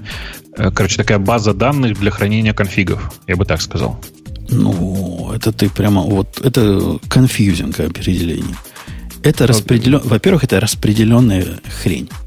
Во-вторых, эта хрень распределенная меньше всего база данных. Она действительно консистентная, вот как база данных. Она обеспечивает э, CP, да, наверное? CP. Это CP-система распределенная. CP, да. Которая медленная, как не в себя. И она не для того, чтобы там хранить реальные данные. Как Бог правильно сказал, какие-то конфигурации там можно хранить. Но в жизни-то она не, не совсем даже для хранения конфигурации используется, а для разных э, обобщенных определений, например, кто лидер узнать. Или, например, кому этот трафик посылать. Или кто сейчас за это отвечает. Это база для системы оркестрации. Системы ну, ну, по-русски ну, так и называется система оркестрации, правильно? Оркестрирование.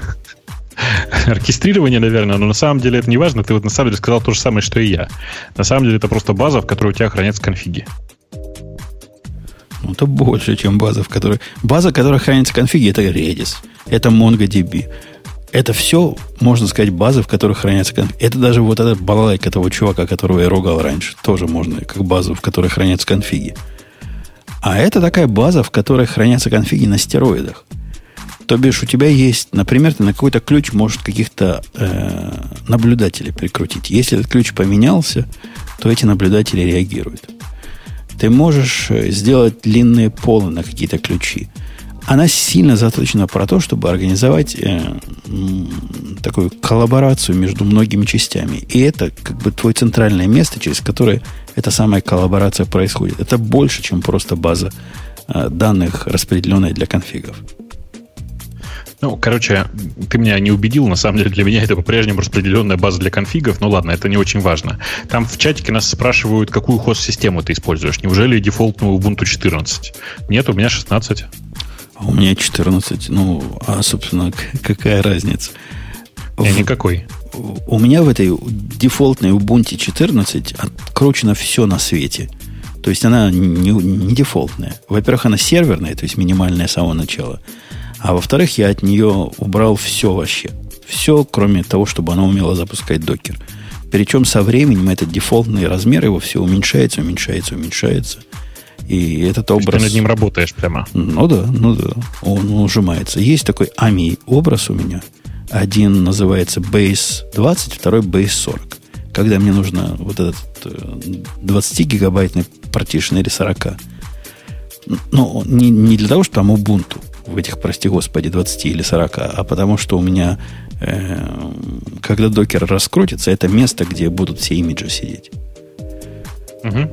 Ну и все, собственно, да. Они все одинаковые, они все простые, как, как, как железная дорога. И от них оторвано все, что можно оторвать по максимуму. Ну, вплоть до того, что там питонов уже нету. Окей, хорошо, понятно. А, там темы-то еще есть, или мы пол полтора часа уже про, про докер только разговариваем? Да, да, ладно, ну, не докер. про докер. Э, вы, короче, если, если ETCD вспоминать, я не понимаю, что там нового. Поэтому Бобок выбрал, пусть он рассказывает. Из ETC 2 я, ETC, я не знаю. ETC, ETCD 3 у них все стало лучше. Я им не пользуюсь, поэтому я не могу ничего квалифицированно сказать. Я консулом пользуюсь. И за прогрессом консула я внимательно слежу. А ETCD как-то в свое время у меня не пошел. Ну, э, я хочу сказать, что я на самом деле единственное, что увидел в changelog, это то, что там в качестве основного интерфейса теперь вместо пересылки файлов, используя, э, пересылки JSON используется gRPC. Видел такую штуку, gRPC? Да, да, да, да, да. Ты не, не используешь еще? Нет, я, я по рабоче-крестьянски JSON туда-сюда. Что э, меня, как обычно, видишь ли, у меня... Я очень хотел бы попользоваться gRPC, но у меня с ним смешная проблема. У меня часть кода написана на Go, часть кода написана на питоне. А питон у них в качестве... Э, в смысле, в качестве питона они, видишь ли, приемлют только 2.7 до сих пор. И это прямо стыд и позор. Очипенцы, извращенцы. Да вообще, ужас.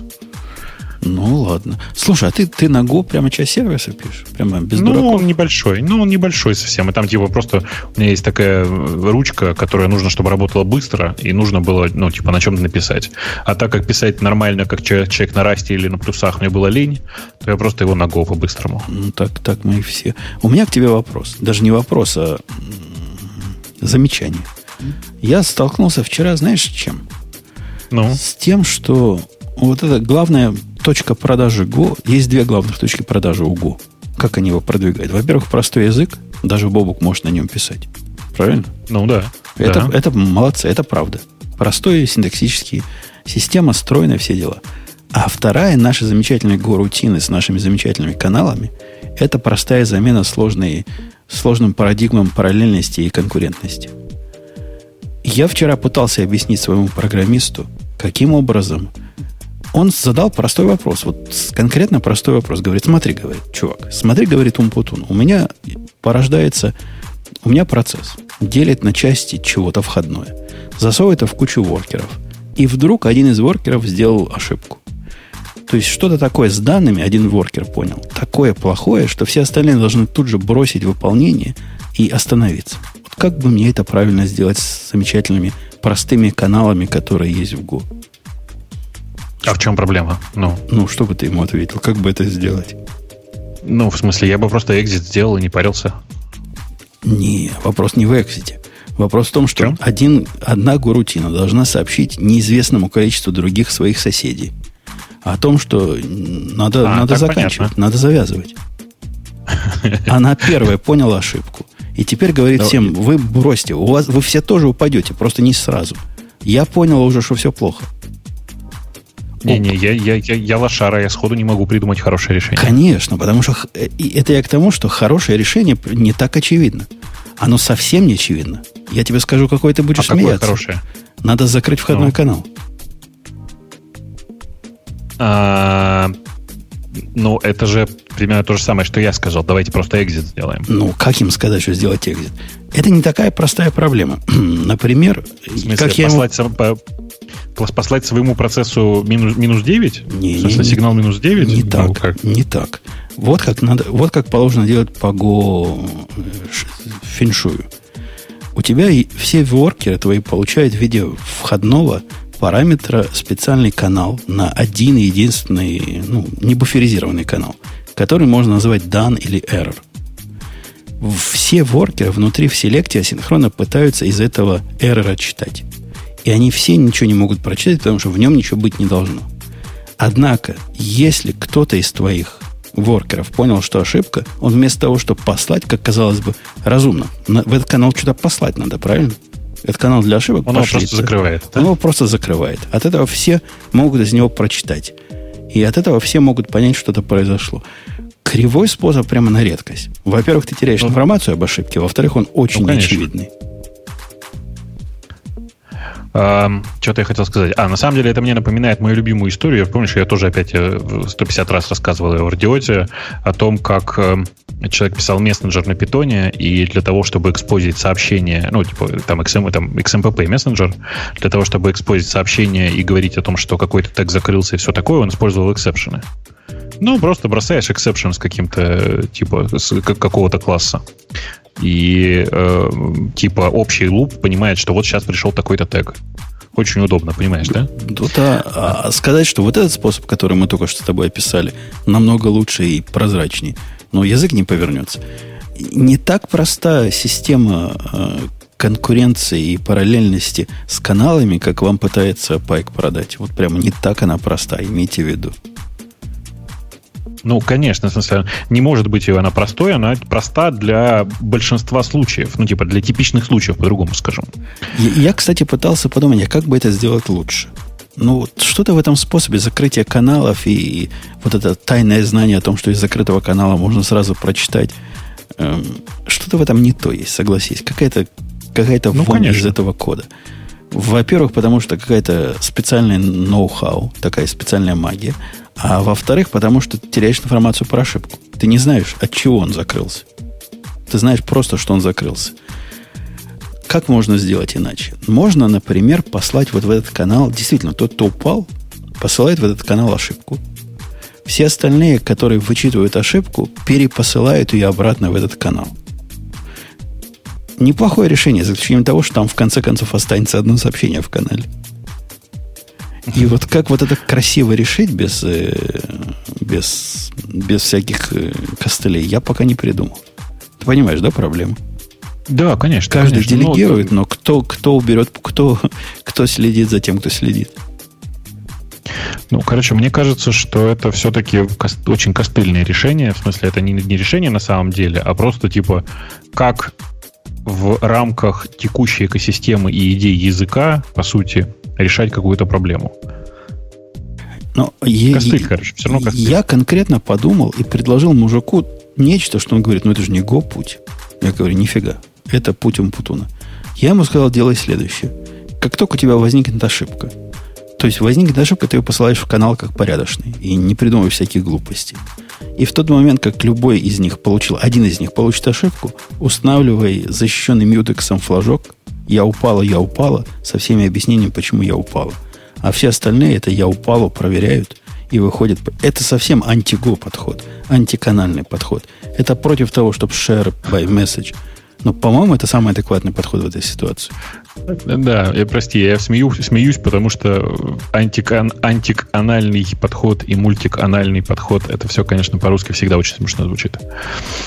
Ну вот да. такое, такое. Слушатели пусть предложат свои подходы, как, как правильно. Вообще проблема закрытия, она реально сложная в любых э, многопоточных структурах. Но и в этой структуре, которая Go продвигает, она не становится намного проще, чтобы вы имели в виду. Это же я уж молчу о том, когда у вас э, ваша Go-рутина должна не в один канал посылать, а в несколько.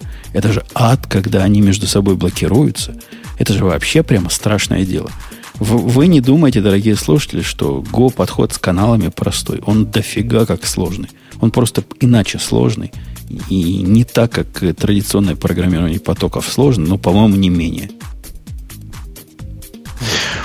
Вот ну, такой выхлоп в общем, от меня. В общем, в общем, да. А что, я просто смотрю на темы, и, если честно, я предлагаю пойти в тему слушателей уже. У темах слушателей есть э, в самом начале очень неплохая такая темка. Хотя здесь, кстати говоря, тоже видели новость про, э, ну, собственно, Женя ее точно видел, про Start Encrypt. Я даже в наши темы вставил. Их там как-то да. обидели, да? А кто знает детали? Не, их не обидели, там просто нашли э, критическую уязвимость. Start Encrypt это такая копия э, Let's Encrypt. Ее запустили те, кто известны как Start SSL. И вот у них нашли интересный баг, э, который приводит к тому, что, э, короче, можно выпустить э, сертифик, получить сертификат для домена, который ты не контролируешь. Для Google.com, например. Прикольно. Ну, для Google вряд ли. А что, вряд ли? Реально, для любого можно. Для Google можно тоже. Вопрос же в том, как ты его туда подставишь потом. Ну, а ты потом организуешь себя внутри... А ты потом его не туда поставишь.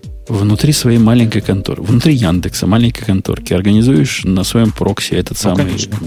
Конечно, man the middle. Да, будет честно ну, зачем не же? На DNS. На DNS. Даже на DNS еще лучше, да. Ага. Да, можно ж, зачем так мелочиться? Можно взять очень маленькую конторку типа Билайна. Ну или так, да. Ну, так. не, ну это позор. Это позор, конечно, это вон из профессии, ну что поделать.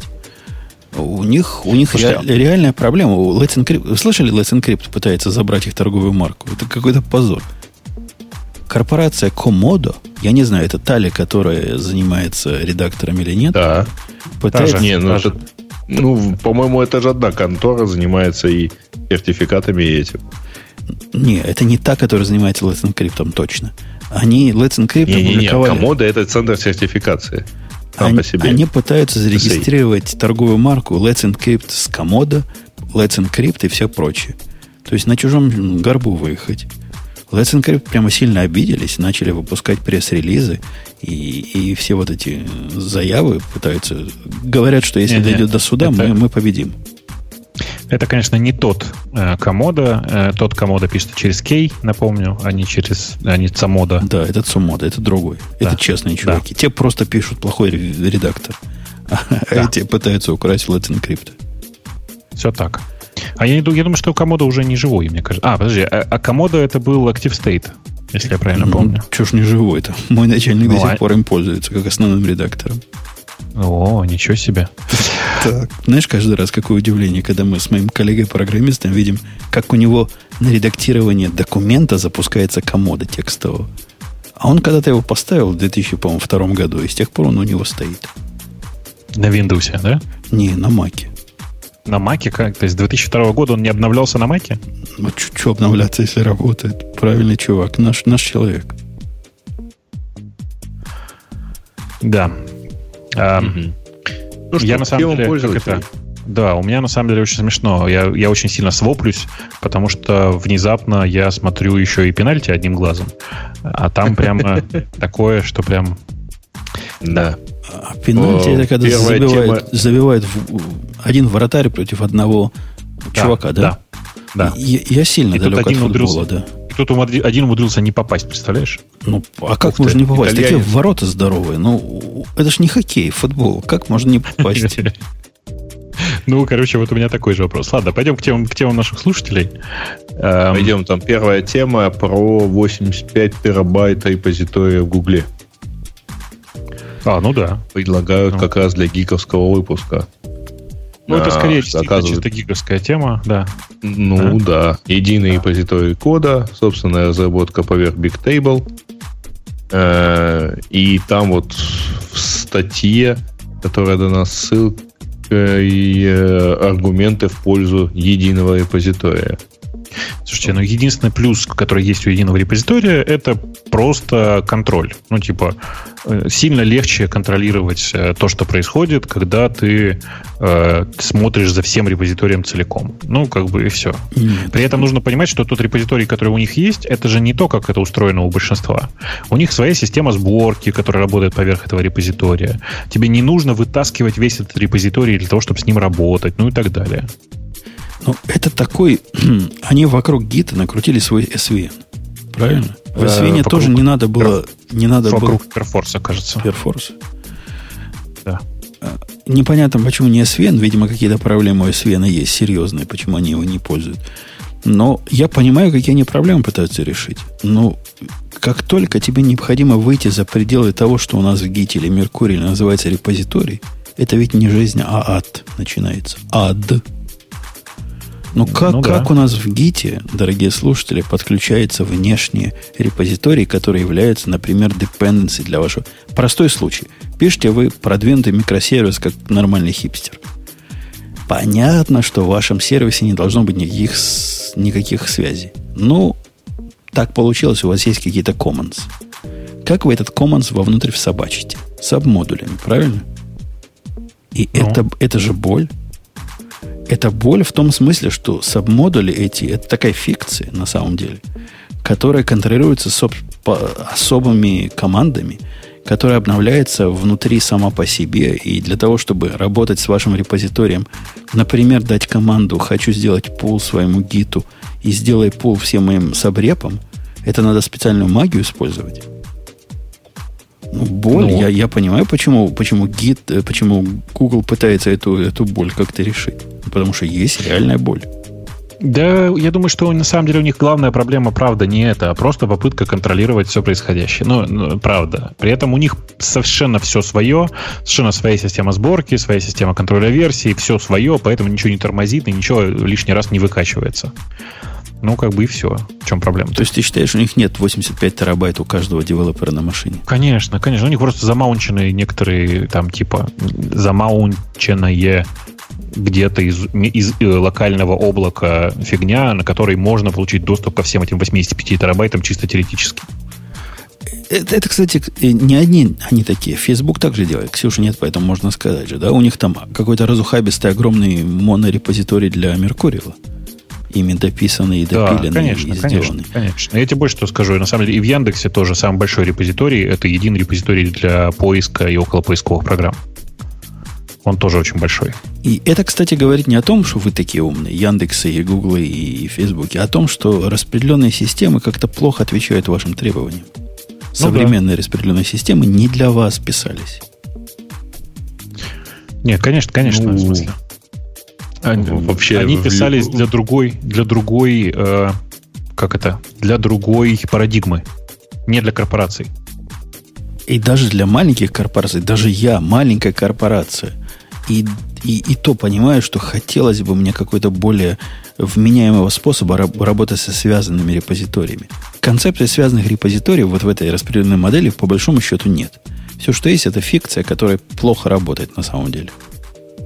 Женя, просто я понимаю, что сейчас вот я очень не вовремя смотрю футбол, но я тебе хочу сказать, тут просто пробили по 5 мячей, из которых попали ну, э, били 10 раз, из них попали всего 4 раза в ворота. Представляешь? Ну, неплохой, так сказать, процент попадания. И это, и это Немцы если не считать штангу воротами, да. Немцы с итальянцами. Стыд и позор, короче. Я не знаю, что там у них происходит.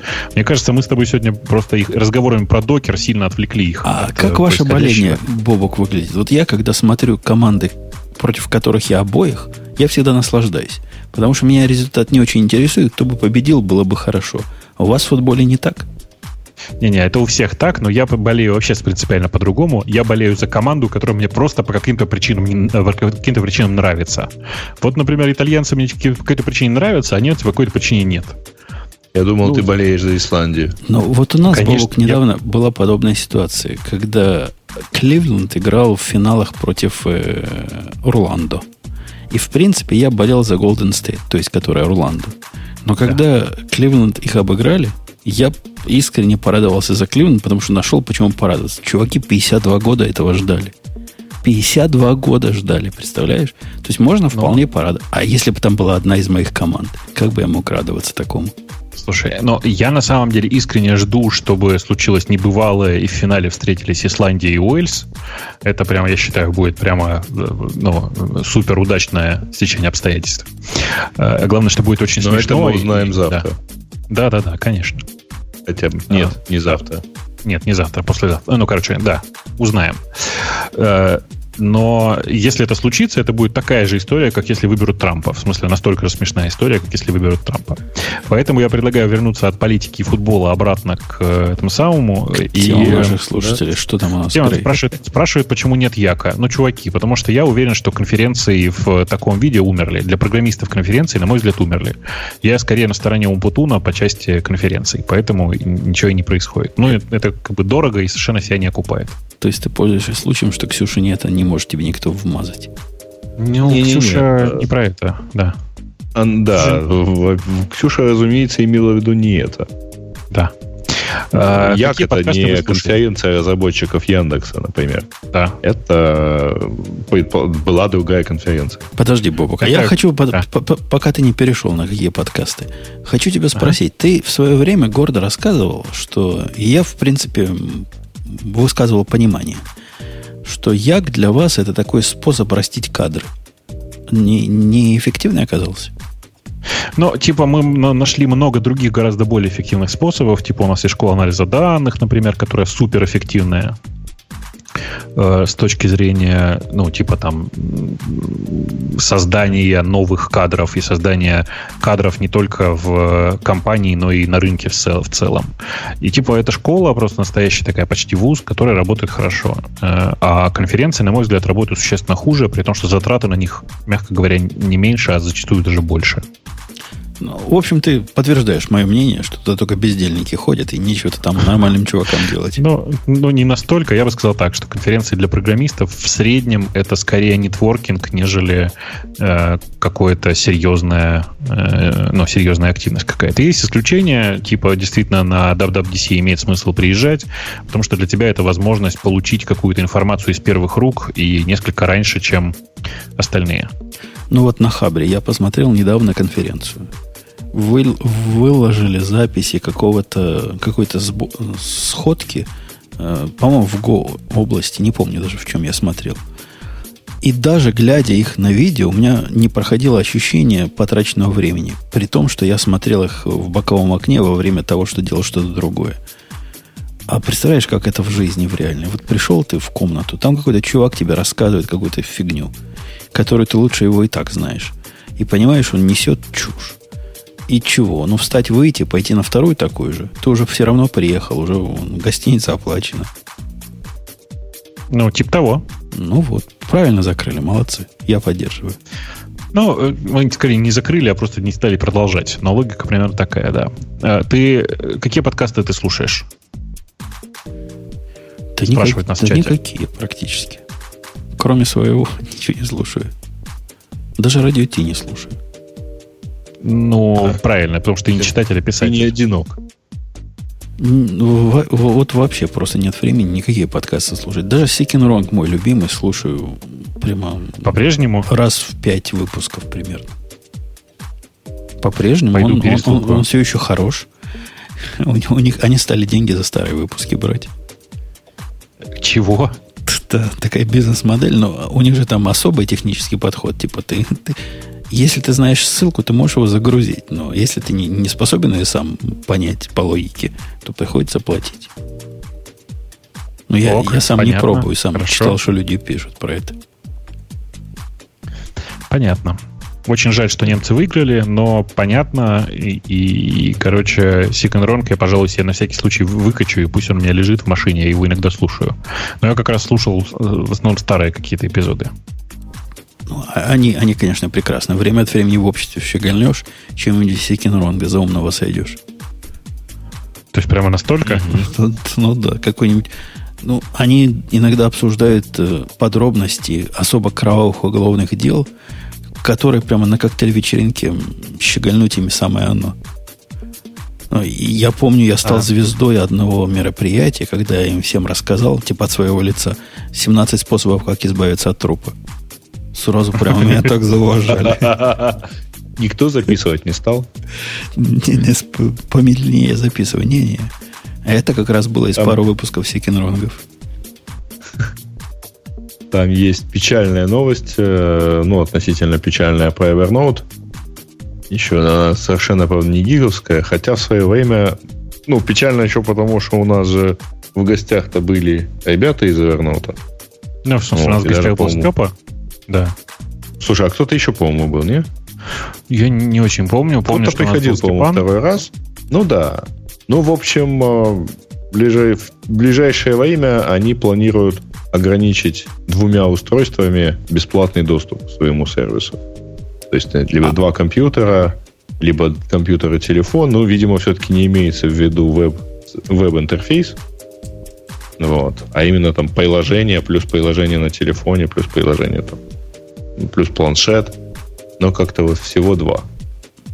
А, а остальные будут типа а там, э, там у них становятся чуть-чуть дороже. Там у них по-моему. хитро все. Там у них три плана теперь. Я не знаю, как сейчас, но у них будет Evernote Basic, который бесплатный и который более mm-hmm. чем бесполезный. Потом будет Evernote Plus, который стоит столько же, как сейчас стоит Evernote Premium. Ну, как вот платный. Сейчас mm-hmm. у нас 49 стоит. И вот этот плюс будет стоить 49. А вот тот, который мы платили 49, теперь будет стоить, по-моему, 79 или что-то такое. Вот где-то на 30 долларов подорожает вся эта балалайка. Это, по-моему, какое-то безобразие, позор. Я понимаю их проблемы. Но на фоне того, что качество продукта падает на глазах, вот таким... Да, уже упало ниже всяких глаз на самом деле. И, и не растет. Ладно, скажем так, не растет на глазах.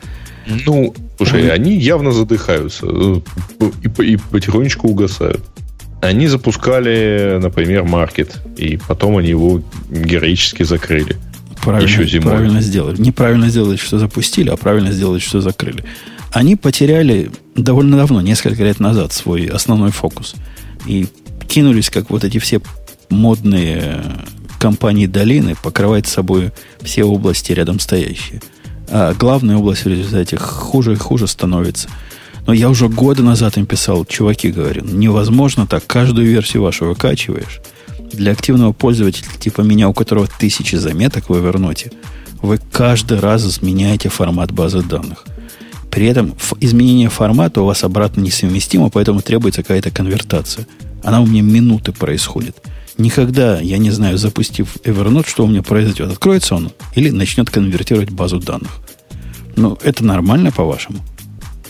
Ну, что mm. это такое? Ну, совершенно верно. У меня то же самое было. Ну, идет перенос этих. А с другой же Особенно ст... прикольно это, когда э, натыкаешься, мягко говоря, ну, Особенно это не прикольно, точнее, когда ты вдруг э, э, открываешь его на мобильном. На мобильном там свое дело. Я перестал пользоваться конкретно на мобильном Evernote после того, как я не смог получить номер рейса, который я туда борзо забил и считал, что смогу открыть. А программа просто падала на iOS. А с другой стороны, какая альтернатива? Вот люди говорят, пользуйтесь OneNote. Но это вообще какой-то позор. Я попроб- попробовал поставить эту штуку. Ну, с этим жить нельзя, ну реально. То есть даже а если почему? у вас есть майкрософтский аккаунт, а ты пробовал? Вы его пробовали? Да, конечно. Пробовал, пробовал, пробовал. Но я и с Evernote не могу. Нет, э, во-первых, это ад. Я запускаю его, он мне открывает такой специальный майкрософтский диалог, который говорит, что у тебя 18 программ от Microsoft установлены. Сейчас буду следующие два часа обновлять.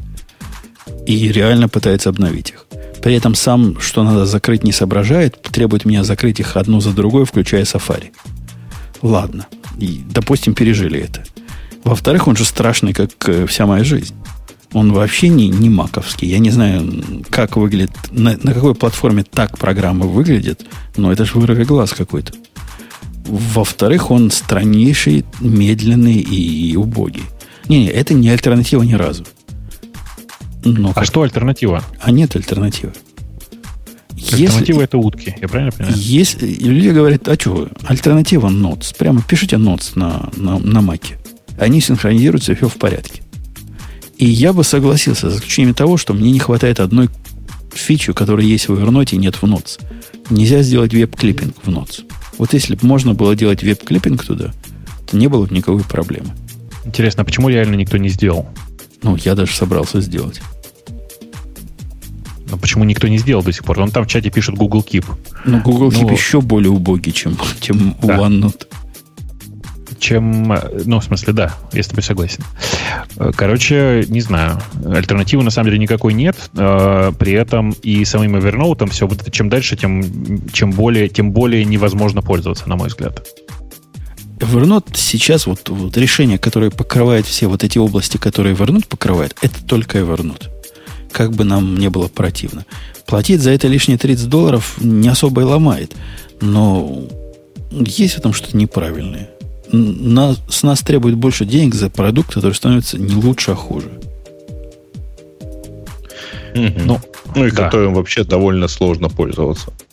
Ну, чем последнее дальше, время, тем сложнее. Да, да, да. Тем последнее время прям невозможно, на мой взгляд, пользоваться. Поэтому, поэтому я вообще не переживаю про Evernote э, и переживаю только на тему того, чтобы, господи, сделали бы хоть что-нибудь, которое относительно нормально работает. На самом деле, если бы не необходимость клиппинга и не картинки, то я бы пользовался каким-нибудь там типа Simple Note и жил бы с ним нормально. Или Alt, как он называется этот Alt? Знаешь, есть такой Alt, Alt чего-то там. NVAlt. NVAlt. Ты не поверишь, NVAlt умеет синхронизироваться с Simple Note. Прямо у него в настройках можно включить синхронизацию с э, Simple Note и не париться. Я для заметок уже перешел довольно давно на Оли, как называется, Кьювера. Он, он же только десктоп. Ну, мне, мне больше, в общем, не надо. На Кьювера перешел, но это исключительно для заметок. В принципе, я мог бы и Notes также использовать, просто Notes мое чувство прекрасного – не удовлетворяет отсутствие маркдауна. Ну, на самом деле у нас в чате он еще упоминает Дивон Финк. Дивон Финк, ты можешь на него посмотреть. Он, на самом деле, не самый плохой, хотя, хотя конечно, он очень старый. Просто. Он просто старый, как э, mm-hmm. черт что у мамонта. Ну, Кьювер, что я за Кьювер? Я спокойно я... пользуюсь ноутсом, а все а что-то еще там, закладки у меня в покете. И что-то мне вот стало хватать. У Qver, Но, у Qver вот такой линк в, в Redmi сказан. Я не уверен, туда ли? Да, туда ведет. Happens Apps. Happen Apps. Вот такой, да, Qver. Я ими пользуюсь. Очень смешно, как э, в чате на слух пытаются понять, что же мы говорим, когда используем английские слова. Ты видел, как э, люди, э, прочитают на слух, восприняли sick and wrong? Нет? Т -т Всегда так воспринимаю. Синкин, синкинрон. Синкинрон. Да, синкинрон. Нет, это новое. Я такого я не видел. Синкинрон, в общем. Мы, мы очень членораздельно произносим слова на иностранных языках. Это слушателя проблема. С нашей стороны пуля вылетела. Да-да-да, я, я с тобой согласен. С нашей стороны все в порядке. Окей, Грей, что там дальше у нас? Да, наверное, все. Гриш, хочешь прокомментировать альфу? Про серво? Серво, э, да. Про серво, ну, смотрите, вышло э, прямо, типа, в, чувак пишет, вышла публичная альфа нового веб-движка серва. На самом деле там все чуть сложнее. Э, выпустили Nightly Build. Это даже не альфа еще, это задолго до альфы скажем так, э, ну, движка серва, который сейчас худо-бедно как-то уже собирается и даже что-то может рендерить, и к нему по-быстрому нарисовали очень простой интерфейс. Э, вся фишка тут в том, что это совершенно новый движок, который, э, там, например, у которого сильный акцент в сторону мультитрейдинг рендеринга. А, но при этом на самом деле пользоваться этим пока невозможно. Я бы вам не рекомендовал, если вы не, занимаетесь, не хотите заниматься его разработкой. Ну, потому что, например, страница Google.com при загрузке занимает в памяти 2 гигабайта, и, э, ну, как бы, ну, пользоваться этим нельзя. Вы же понимаете. Угу. А я, знаете, столкнулся со странным на днях в теме ваших браузеров. Chrome, оказывается, такой тормознутая подделка. Ну, я да, для конечно. себя вот только узнал. У нас есть такая single page application, которая грид рисует, а в гриде дофига всяких данных. И там было реально слишком много данных поначалу, но Chrome это рендерит в 4 раза дольше, чем Safari. Ну, это странная вообще история. Реально странная. Потому что обычно они рендерят примерно с одинаковой скоростью. Четыре раза. Я с секундомером замерял. Я тут борюсь со своей стороны, чтобы у меня сервер за 150 миллисекунд ответил, а клиент 4 секунды это показывает. Ну, представляешь, как обидно? Мне, как серверному ну, программисту. Все представляю, но повторюсь, уверен, что это на самом деле просто, ну, как-то перегибы на местах. Криворукий китаец. А, другими ну, типа словами. типа того. Типа того. А, что там еще у нас есть в новостях? О, про, нейрон, про, про нейронную оборону. Жень, ты читал, нет? Я даже не знаю, о чем вы, нет. Короче, значит, есть э, э, гражданская оборона. Знаешь, что такое, да? В смысле, группу гражданская оборона, помнишь? Ну, такая? знаю название Его... такое, да, помню. А, окей, хорошо. Эм, Дело в том, что э, чуваки тут, которые у нас много занимаются экспериментами с нейронными сетями, с всяким таким, э, два, два чувака, они просто взяли и э, обучив, систем, обучив нейронную сеть на текстах Егора Летова, сделали генератор текстов э, Егора Летова. Он давно уже, как бы, он умер уже, все такое. Но они не только тексты сгенерили, они еще решили, что неплохо бы на самом деле сделать из этого аудио, аудиоальбом, собрались и сделали. Причем в, я бы сказал так, довольно похоже на то чудовищное звучание, которое давали оригинальные записи гражданской обороны. Ну, там на самом деле, э, что касается звучания, это вторая часть. У ну них да. очень похоже получились стихи. Ну, конечно. На самом деле нейронка сгенерировала довольно похожие тексты. Э, понятно, что в среднем они были похуже, это выбраны лучшие образцы. Э, но, на самом деле, если бы мы продолжали читать стихи в шоу, это было бы прямо круто, потому что э, тексты получились очень похожими. Есть много людей, которые кричат, что это вообще фуфло и нифига не похоже, и вообще не настолько гениально.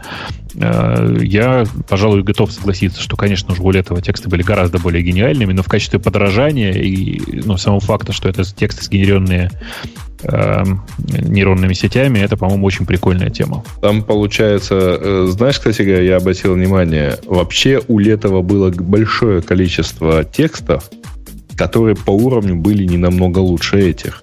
Да, конечно, ну, конечно. Просто мы-то да. помним, но вообще говоря, у него там порядка 30 альбомов.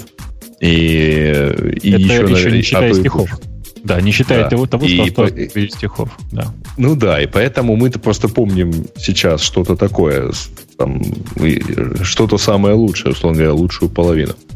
А вот э, э, что касается музыки, у них, конечно, получилось.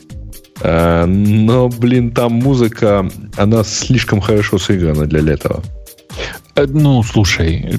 То есть это время, это так. тогда, когда Летов уже научился играть. Нет, нет, это тогда, когда Летов уже научился настраивать год. гитары. Это он уже научился гитару настраивать. Понимаешь? Злые вы какие, а?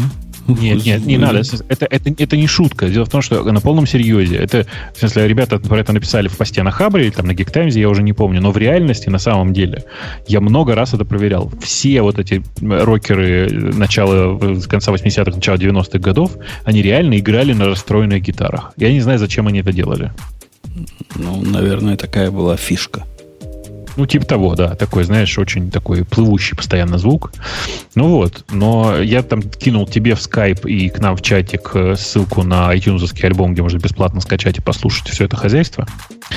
Но а, на самом деле хороший аргумент против этого, знаешь что? Ну? Не знаю, читал ты или нет. А, ребята там отслеживают. Значит, ну, мало того, что там, понятно, про это все написали, потому что новые и так далее, но этот альбом выложили сейчас на торренты. Ну да. Начали подбирать музыку. В смысле, начали подбирать аккорды, ты имеешь в виду? Сним, да, сним, снимают аккорды и публикуют, и уже делятся. Это, это, это вот очень это ржачно. Вот это очень ну, ржачно, да, да я, я согласен. Uh, я там кинул ссылку на iTunes. iTunes, конечно, не бесплатный, но понятно, что это альбом группы нейронная, нейронная оборона легко можно найти в, на торрентах, а также на Яндекс Музыке, Google Play и прочих uh, штуках, где она совершенно бесплатная. То есть вы не рекомендуете моему мальчику, который выступает по барам, брать этот репертуар себе? Э, нет, а вот сгенерить, взять каких-нибудь... Ну, ты же знаешь, да, что у многих рокеров на самом деле тексты совершенно бредовые, и спокойно можно взять э, эти, эти, э, эти алгоритмы и обучиться, и, короче, построить хорошую модель, которая будет... Стихи будут нормальные, а смысла никакого, так же, как у большинства рок-песен. Построить, построить себе правильную сеть для... И обновлять репертуар практически каждую неделю можно будет. Ну, ну да. Слушай, следующий шаг, безусловно, это обучить нейронку, например, там на песнях Kiss. Все же помнят, да, что этот Пол Стэнли знал три аккорда и больше ничего. И пускай она уже песни пишет. Э, ты, ты тут, Грей, упустил наезд на меня, что я тут в 490 вып... 499 выпуске, это было в самом деле в 500 обещал показать сервис, разрывающий мозг, и не показал. Но я же там говорил, что я покажу как только так сразу. Пока в виде затравки могу сказать, что в readme к этому файлу, который, который readme, сказано, нажмите на эту ссылку, если вы достаточно безумны, чтобы поверить мне. Слушай, окей. Э, там в новостях наших есть э, ссылка на новость про то, что Microsoft выплатила пользовательнице 10 тысяч долларов за принудительное обновление до Windows 10. И я буквально вот вижу, как я сейчас это зачитываю, а люди такие, а что, можно было? Ну, как бы... А, а мне же, 40 да? долларов вернули за какой-то коллективный иск. Против, по-моему, Apple, я когда-то книжку на Apple Books купил. А, Apple Book, ну да, iBook Store. Ну, 40 долларов прям получил. Ну, это да, это Class Action Suite. Мне тоже что-то вернули. Не шутейное дело было. 40 долларов на дороге не валяется. Да, согласен. Mm. И, по-моему, больше там интересных новостей нет. А, э, смотрю, что Google Plus исполнилось 5 лет, и оба пользователя э, встретились для того, чтобы, кажется, это дело отметить. Э, ложился Google календарь, и это смешно. О, слушайте, про Теслу-то. Вы читали новости про Теслу на этой неделе? Это же да. прекрасная история. Ну, в смысле, она чудовищная, конечно, потому что э, чувак, едувший, е, ехавший в Тесле, умер. Но, э, по сути, наконец-то это произошло, и роботы наконец-то взбунтовались и убили первого человека. То есть э, человек включил э, автопилот, ну, опять же, для тех, кто не знает, вот произошло вот что. Человек ехал на автопилоте по шоссе, автопилот в Тесле нужно отдельно и довольно геморройно включить, он по умолчанию выключен. А, в это время через шоссе разворачивался грузовик. Э, грузовик был с белым верхом, и оптические сенсоры, которые, использовали, которые использовались в автопилоте, не смогли отличить его корпус от э, э бело-белесого неба, и в результате, по сути, срезало всю крышу вместе с головой э, водителя двигателя э, легкового, ну, собственно, вот этой самой Теслы. Э, интересные э, подробности, которые всплыли уже вот последние пару дней, о том, что водитель на самом деле не просто ничего не делал, а у него вообще и руки, и ноги, и все было снято с, э, со всех органов управления, потому что в этот момент он смотрел э, в переносном DVD-плеере, DVD-плеере после первую серию Гарри Поттера. А, так это не и... Тесла виноват, а Гарри Поттер во всем виноват. Я тоже считаю, что на самом деле, как бы там на самом деле все произошло так. Голову оторвало, и он теперь полностью безголовый ник. Чувака, кстати, тоже ник звали.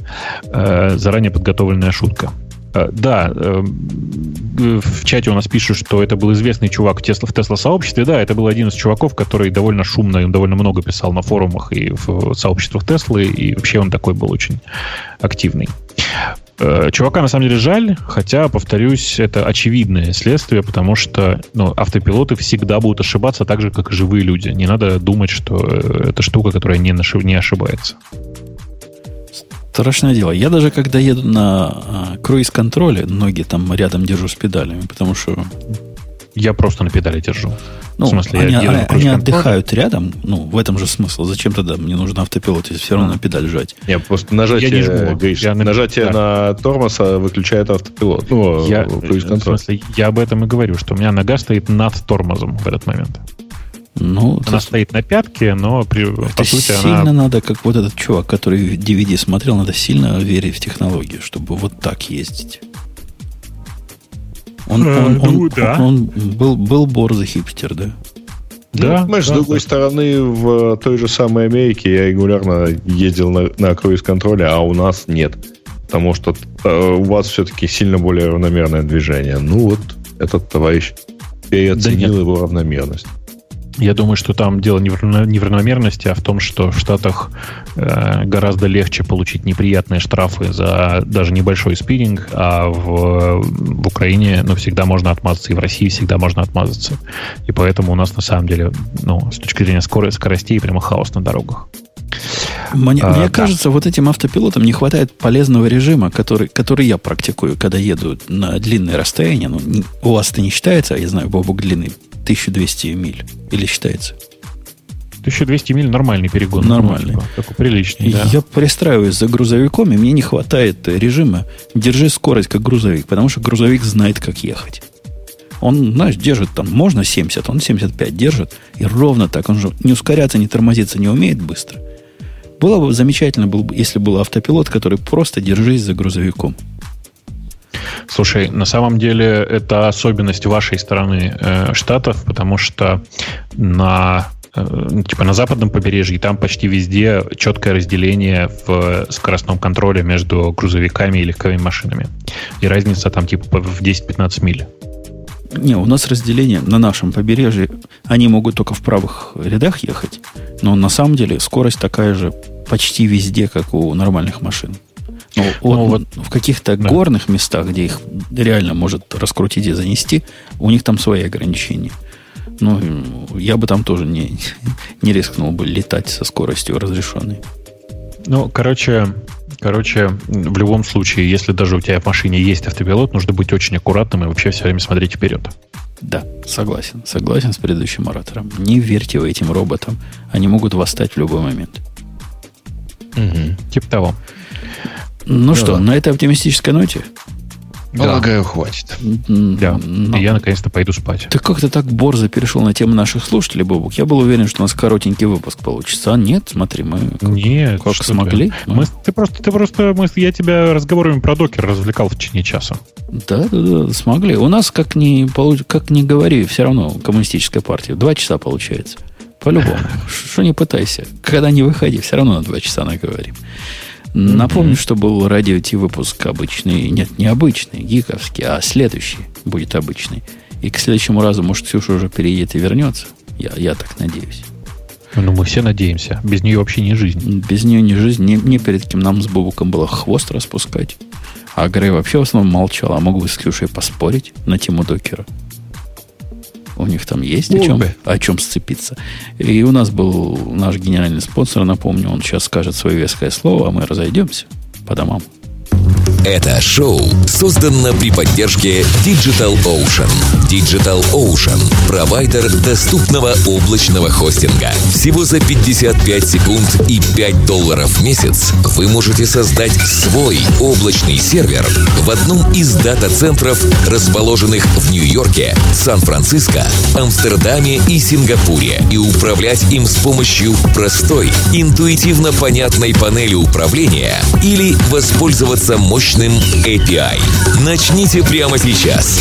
Введите промокод радиодефис при регистрации и получите 10 долларов бонуса на аккаунт.